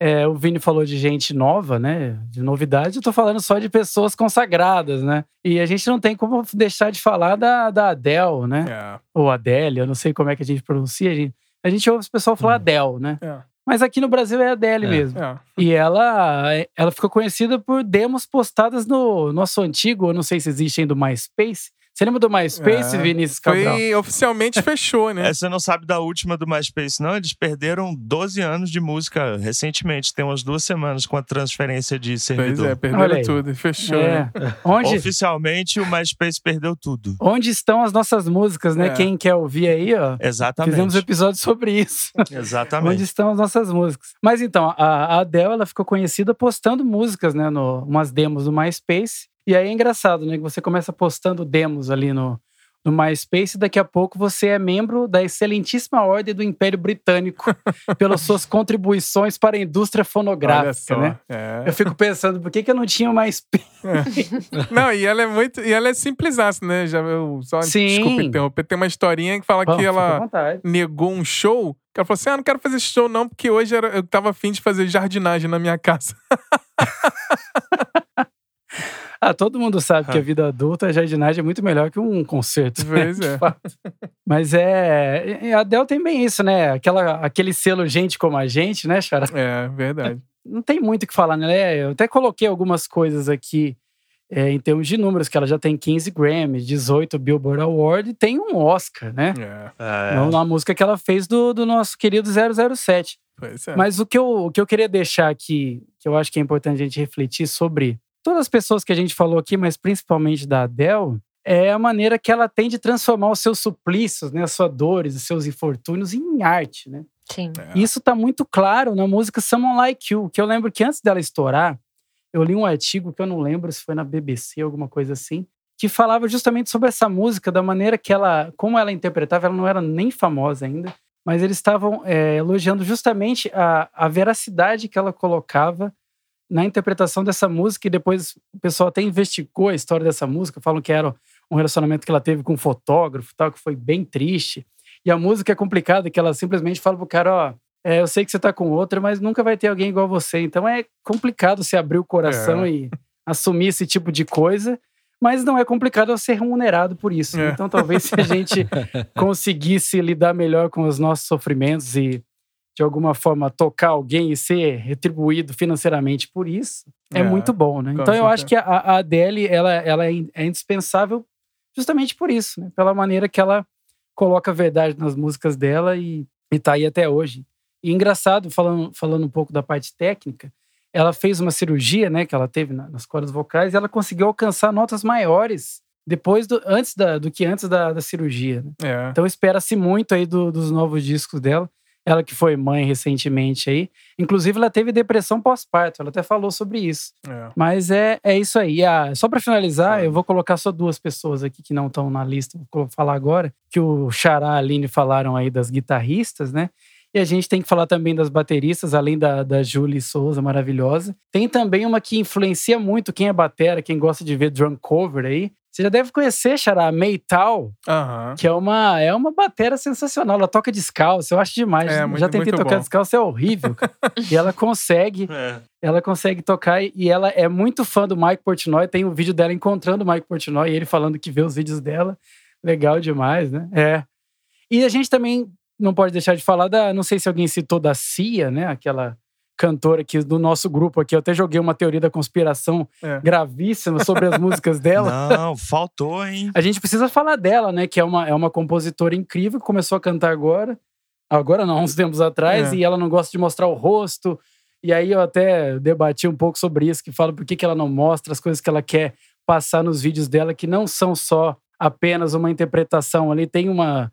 Tem história de que ela tá querendo é, revelar várias coisas que acontecem até com programação neurolinguística, neurolinguística é, é, reprogramação mental, uma coisa bem pesada que não cabe aqui falar, é. mas é uma cantora que tem aí, se você colocar a música Chandelier, aí é maravilhosa, né? As composições que ela faz, todo mundo, as cantoras reverenciam muito ela como artista. Então vou deixar essa, essa, essas últimas aí pra gente Sim. continuar bem aí, representando as mulheres maravilhosas da música. Maravilhoso. E eu... eu vou deixar a ideia aqui no ar de que é possível fazer aí um raio-x sobre qualquer nome que a gente tá citando aqui, Sim, pra gente aprofundar certeza. mais a história. Então, Sim, a Cia super dá um raio-x. Sim, com certeza. Total. A Cia total. dá um raio-x. É, falando da Adele, que eu acho ela incrível. Ela, inclusive, gravando, ela grava com microfone dinâmico, porque a voz dela é muito potente é, de microfones condensadores é. pegam demais a voz dela, estoura tudo, porque ela tem a voz muito alta.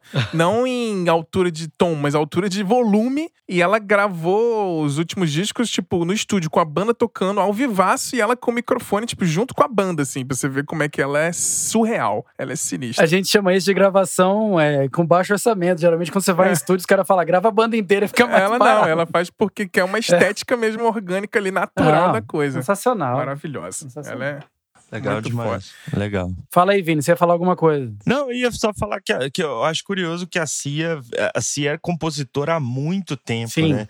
Ela fez músicas para outras, outras intérpretes e só mais recentemente que ela começou a colocar a cara, assim, na cara não, não né? É. Mas cabelo. colocar a voz dela e assinar, né? Colocar os cabelos e assinar as músicas. Então é interessante, assim, né? Porque é uma figura também é, meio que ficou oculta, assim. É uma história curiosa da, da música né, atual, é. assim.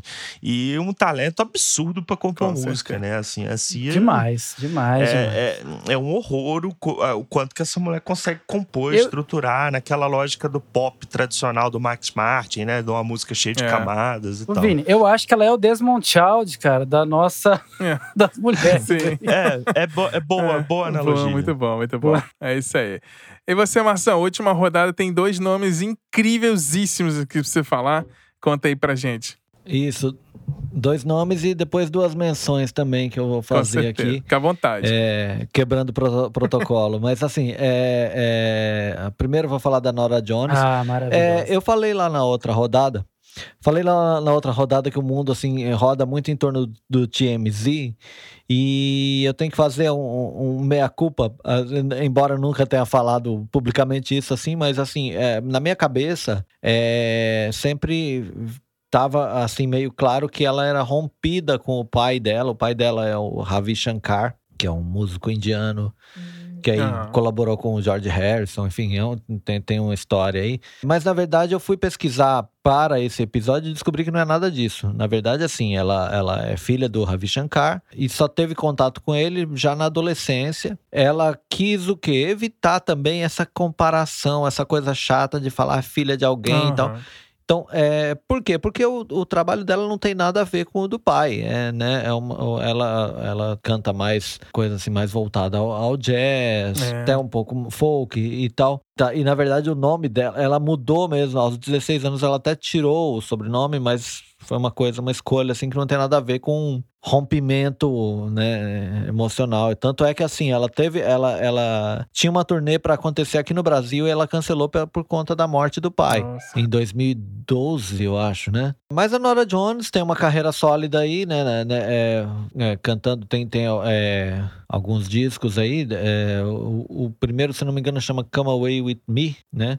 Mas assim, é, eu gosto muito, na verdade, do, do, do, do, disco Little Broken Hearts, que é de 2012, produzido pelo Danger Mouse. E não sei porque esse disco me pegou mais, assim, a, a, a estética dele me agrada um pouquinho mais. Mas ela, tá, além da, dessa coisa mais jazzística, assim, ela tem muito uma, uma coisa de gravar é, meio country, assim, umas coisas. Então ela gravou um disco com o Billy Joe Armstrong, que é do, do Green uhum. Day, fazendo uhum. é, músicas do Everly Brothers. E ela tem uma banda de rock também, que chama El Madmo, que lançou um disco em 2008, ela tocando guitarra. É, é bem, bem curioso, assim, bem, bem inusitado, né?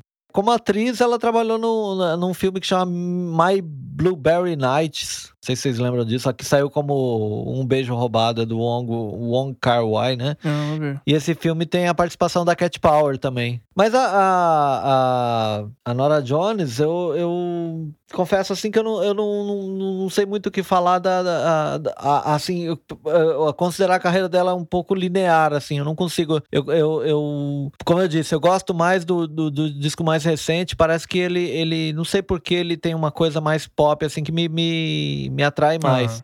Mas enfim, é, é, uma grande cantora, eu acho que vocês devem, devem ouvir e, e me perdi um pouco na, na, nas palavras com ela, eu não consigo mesmo ter essa, essa linearidade falando dela, né?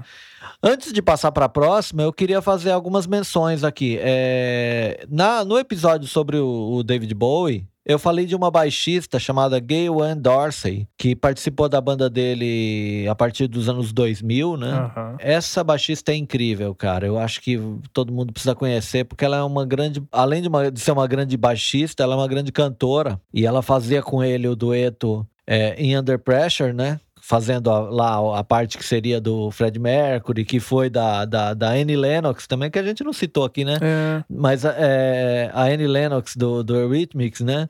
Cantou com o David Bowie no, no, no tributo a Fred Mercury. Então, a, a, eu acho que a partir daí o, o David Bowie é, começou a incorporar nos shows dele a Under Pressure e ele é, utilizou da, da, da Gayle Dorsey para fazer essa, essa parte do, do Fred Mercury. E, meu, é impressionante a voz dessa uhum. mulher. Eu acho que ela deve estar, tá, né? Ela, ela faz algumas coisas, assim, algumas participações. É, se você procurar no YouTube, tem muita coisa dela, assim. Então eu acho que vale a pena conhecer o trabalho dela solo, porque é, é, é muito legal. A outra menção honrosa que eu queria fazer é a Linda Perry. Sim. A Linda Perry ficou conhecida principalmente aqui com a, a música WhatsApp do, da, banda, da banda dela, que era o Four Non Blondes. Mas na verdade, a, a Linda Perry ela não, não ficou muito tempo com o Four Non Blondes, não. Inclusive, em uma entrevista mais recente, mais, eh, mais recente, 2011, né? É. Ela disse que não era muito fã da banda dela, é. não. Então, é, parece que assim, ela lançou aquele disco e ela não gostou nada do disco por causa da produção mesmo, porque é, é aquela coisa que gravadora faz, é. né? Pegar uma banda e, e no primeiro disco colocar uma super produção assim para tentar vender. Então, durou muito pouco tempo, assim, a, a, vontade dela de estar tá com aquela banda e, e, e, tal a banda não chegou a ter uma, um segundo sucesso, não. Ela partiu para a carreira solo. A carreira solo não foi tão brilhante também, mas aí eu queria fazer o destaque do seguinte: a Linda Perry é uma compositora de mão cheia e ela é autora de nada menos do que Beautiful, que é um dos grandes sucessos da Cristina Aguilera. É. E essa música é fantástica, eu acho assim uma das grandes pérolas assim de composição de todos os tempos, assim, eu acho incrível. O Elvis Costello gravou essa música também para a trilha do House, Sim. é maravilhosa. E se você pegar uma, uma lista de com quem ela trabalhou, seja é, compondo, seja produzindo, ela é uma grande produtora, você tem é, Courtney Love, Gwen Stefani, Alicia Keys, Celine Dion, é. é Solange Knowles. É. Olha. Oh. Rapaz, Kelly Osbourne, é, até o Chip Trick, olha é. aí. É. Chip Trick. Não, então, tem a lista de produções é. absurdas também. E também uma assim, uma quem, quem produz, é, ela produziu bastante coisa e, e, compôs bastante coisa foi a Pink. Então, se você pegar ali os, os discos da Pink, você vai ver muitas composições da, da, da Linda é. Perry. Então, quis fazer essa menção a ela aqui, porque eu acho que é uma grande compositora e grande produtora. Saiu daquele estereótipo do, do, do WhatsApp lá, né? Hoje faria sucesso, né? WhatsApp, né? É. Agora, né, relacionando aqui. Com certeza. No, no, né? Mas na época tinha outro significado. Tô no, no, eu e o Brunão, no nosso tete a tete, no Banda de um Hit só, Brunão citou lá o é. Fornal ah, Blonde lá, que o What's Going On. Verdade, verdade. É verdade. verdade. É verdade. Muito bom. Por último, na minha lista aqui tem a Beth Gibbons, vocalista do Portishead, é. né? É, a gente comentou alguma coisa sobre Portishead quando a gente tava falando da Bjork, Sim. né? Acho que até o, o Vini citou o Portishead, Sim. eu acho é, nessa, nessa, nessa ocasião. Porque é aquela coisa. Uh, é, é, acho que as, os grandes nomes assim do que se convencionou chamar de trip hop é o, é, é, é o Portishead e um pouco Massive Attack. Mas o Massive Attack tem um pouco mais de eletrônico e o Portishead um pouco mais de orgânico, mais orquestrado e tal, né? É. Bom, o Portishead é uma banda que foi formada em 1991 e eu estava aqui olhando a, o, o verbete na Wikipedia, na Wikipedia e descobri que eles, a banda foi formada numa fila de desempregados. é. Olha aí, gente. Então, não é só na faculdade é, você consegue é, encontrar essa coisa. Na fila de emprego também. então, o, o Geoff Barrow, que faz os samples e tal, encontrou a Beth Gibbons na fila e começaram a conversar e falou: vamos montar uma banda, vamos sair dessa fila. Maravilhoso. é, e o grande clássico do Portishead é o, o, álbum de estreia, eu acho, que é o, o Dummy, né? Tem o, o, o hit é, Glory Box. Sim. É. Uhum. Glory Box, que é uma música, é uma música triste, né? As pessoas tentam é, é, associar o Portishead a, um, a, uma suposta sensualidade, mas o Portishead, na verdade, é uma banda que tem uma, é uma, assim, uma carga emocional, é, melancólica. É, muito grande, é, assim, né? Eu, eu, não, eu não consigo entender, assim, quem relaciona a Glory Box a uma coisa de, de, né, de sensualidade, é. assim. É, é, é, um pouco complexo é, isso, assim. Né? É, mas a voz da, da Beth Gibbons é uma coisa que impressiona bastante, porque é, alterna aquela coisa mais... É, um, um tom mais suave e, e com algumas apoteoses no meio do, do, do, das canções. Assim. Muito bom. É, Não, é maravilhoso, muito, muito bacana maravilhoso. mesmo. Hum, ótima Eu lista. Fecho, fecho minha lista com isso aqui, essa, essas, essas dicas. Maravilhoso. Aí.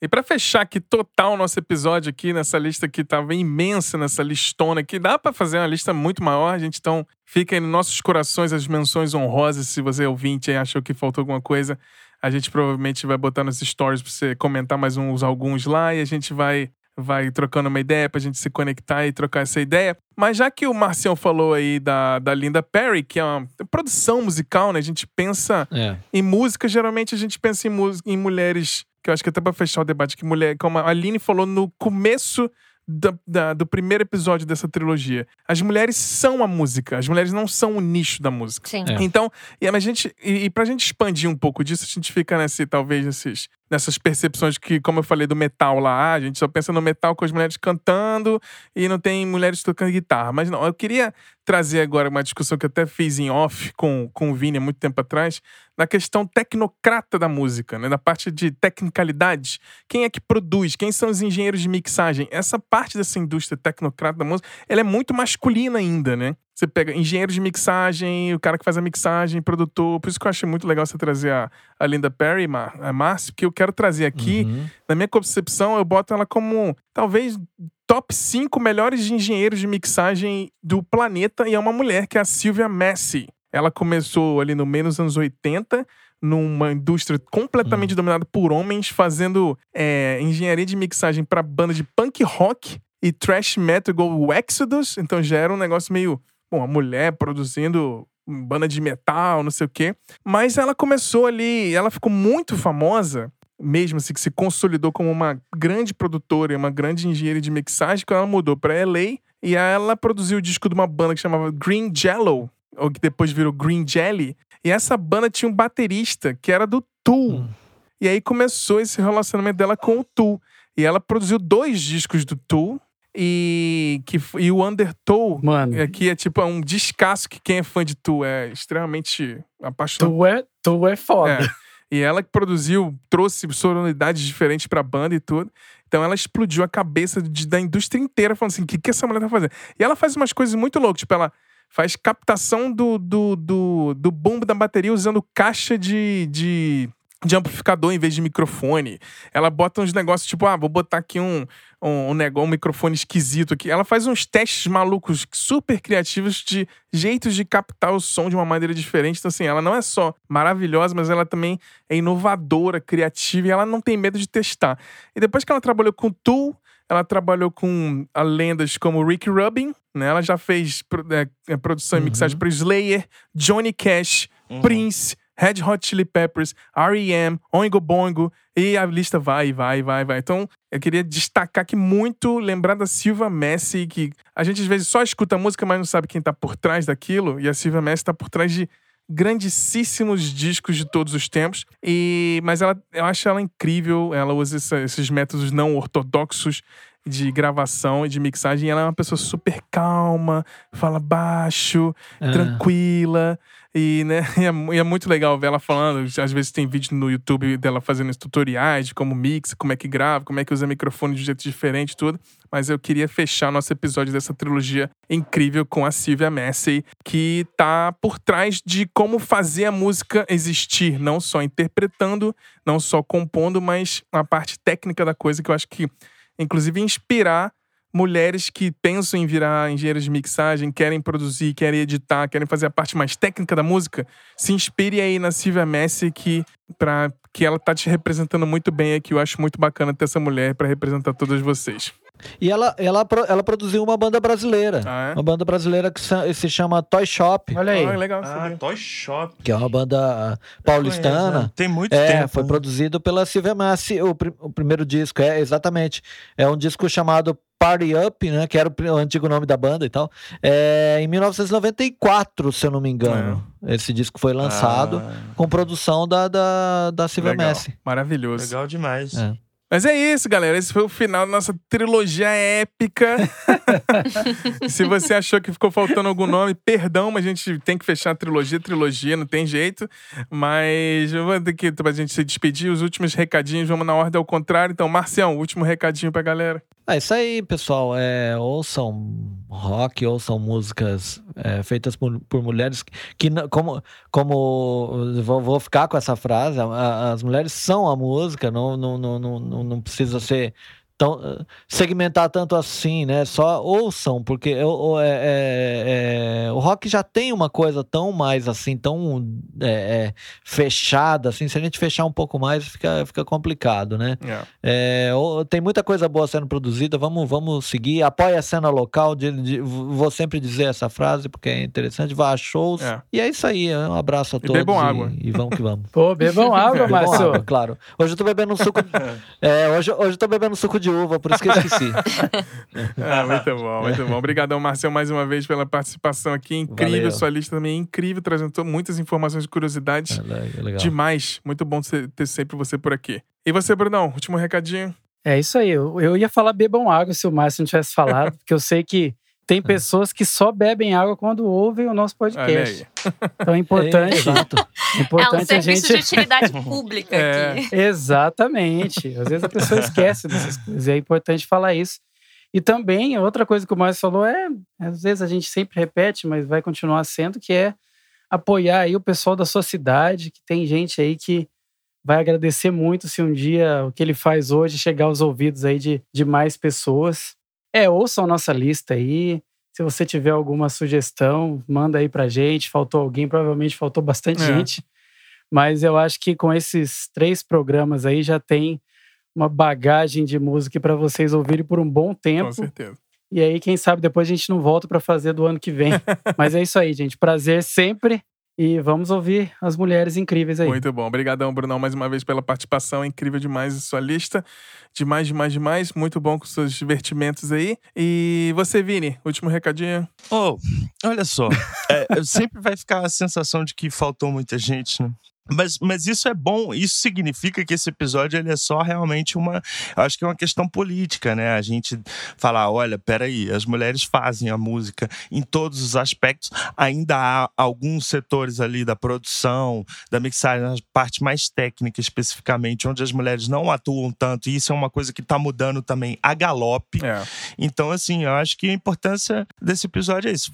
Vai continuar faltando muita gente, porque é isso, assim, a música tá.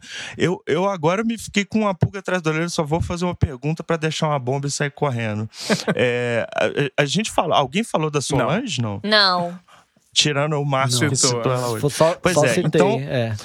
Então, como foi. É, o Márcio citou, mas como foi uma ausência assim, categórica, especificamente da minha parte, que sou muito fã, só vou deixar a seguinte frase: Solange lançou o melhor álbum de 2019 Olha até aí. agora. Tchau. ah, ótimo. Simples assim. Maravilhoso. Aí. E ó, ela pro... e e ela produz, ela mixa, ela é engenheira de som. Então, assim, ela é uma dessas, dessas figuras, assim, geniais. Maravilhoso. É Já isso. fica aí, ó. Você que tá esperando, aguardando nosso episódio de dezembro aí com os melhores discos de 2019. É, já, já tem um spoiler aí é. pra você.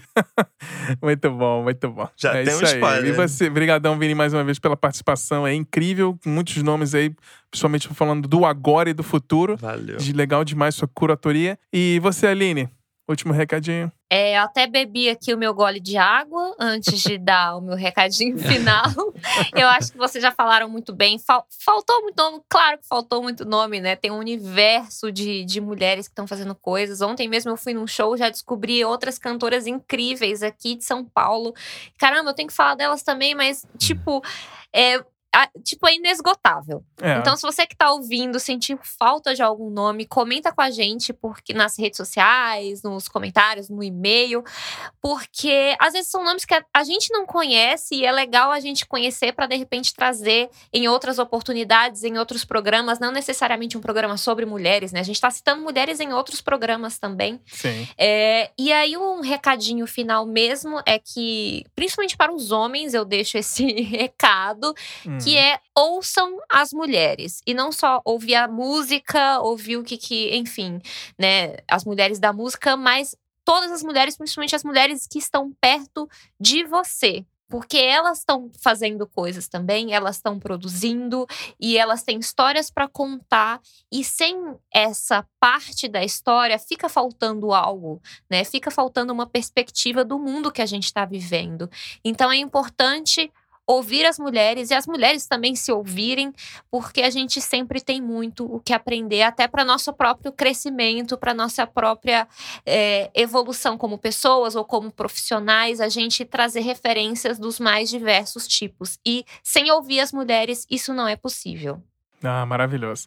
É isso aí. Aproveitem aí o nosso o nome do nosso podcast, que é o Silêncio no Estúdio. Às vezes é bom você parar um pouquinho de falar e ouvir o que os outros têm para dizer, se todo mundo se aprende um pouco mais para saber o que falar melhor depois. Achei incrível a sua frase. Ouçam mulheres, não só a música, achei incrível isso. Brigadão, Aline, por tudo. Imagina. É, fiquei muito feliz com a sua participação no primeiro episódio que acabou entrando no nosso time cativo aqui.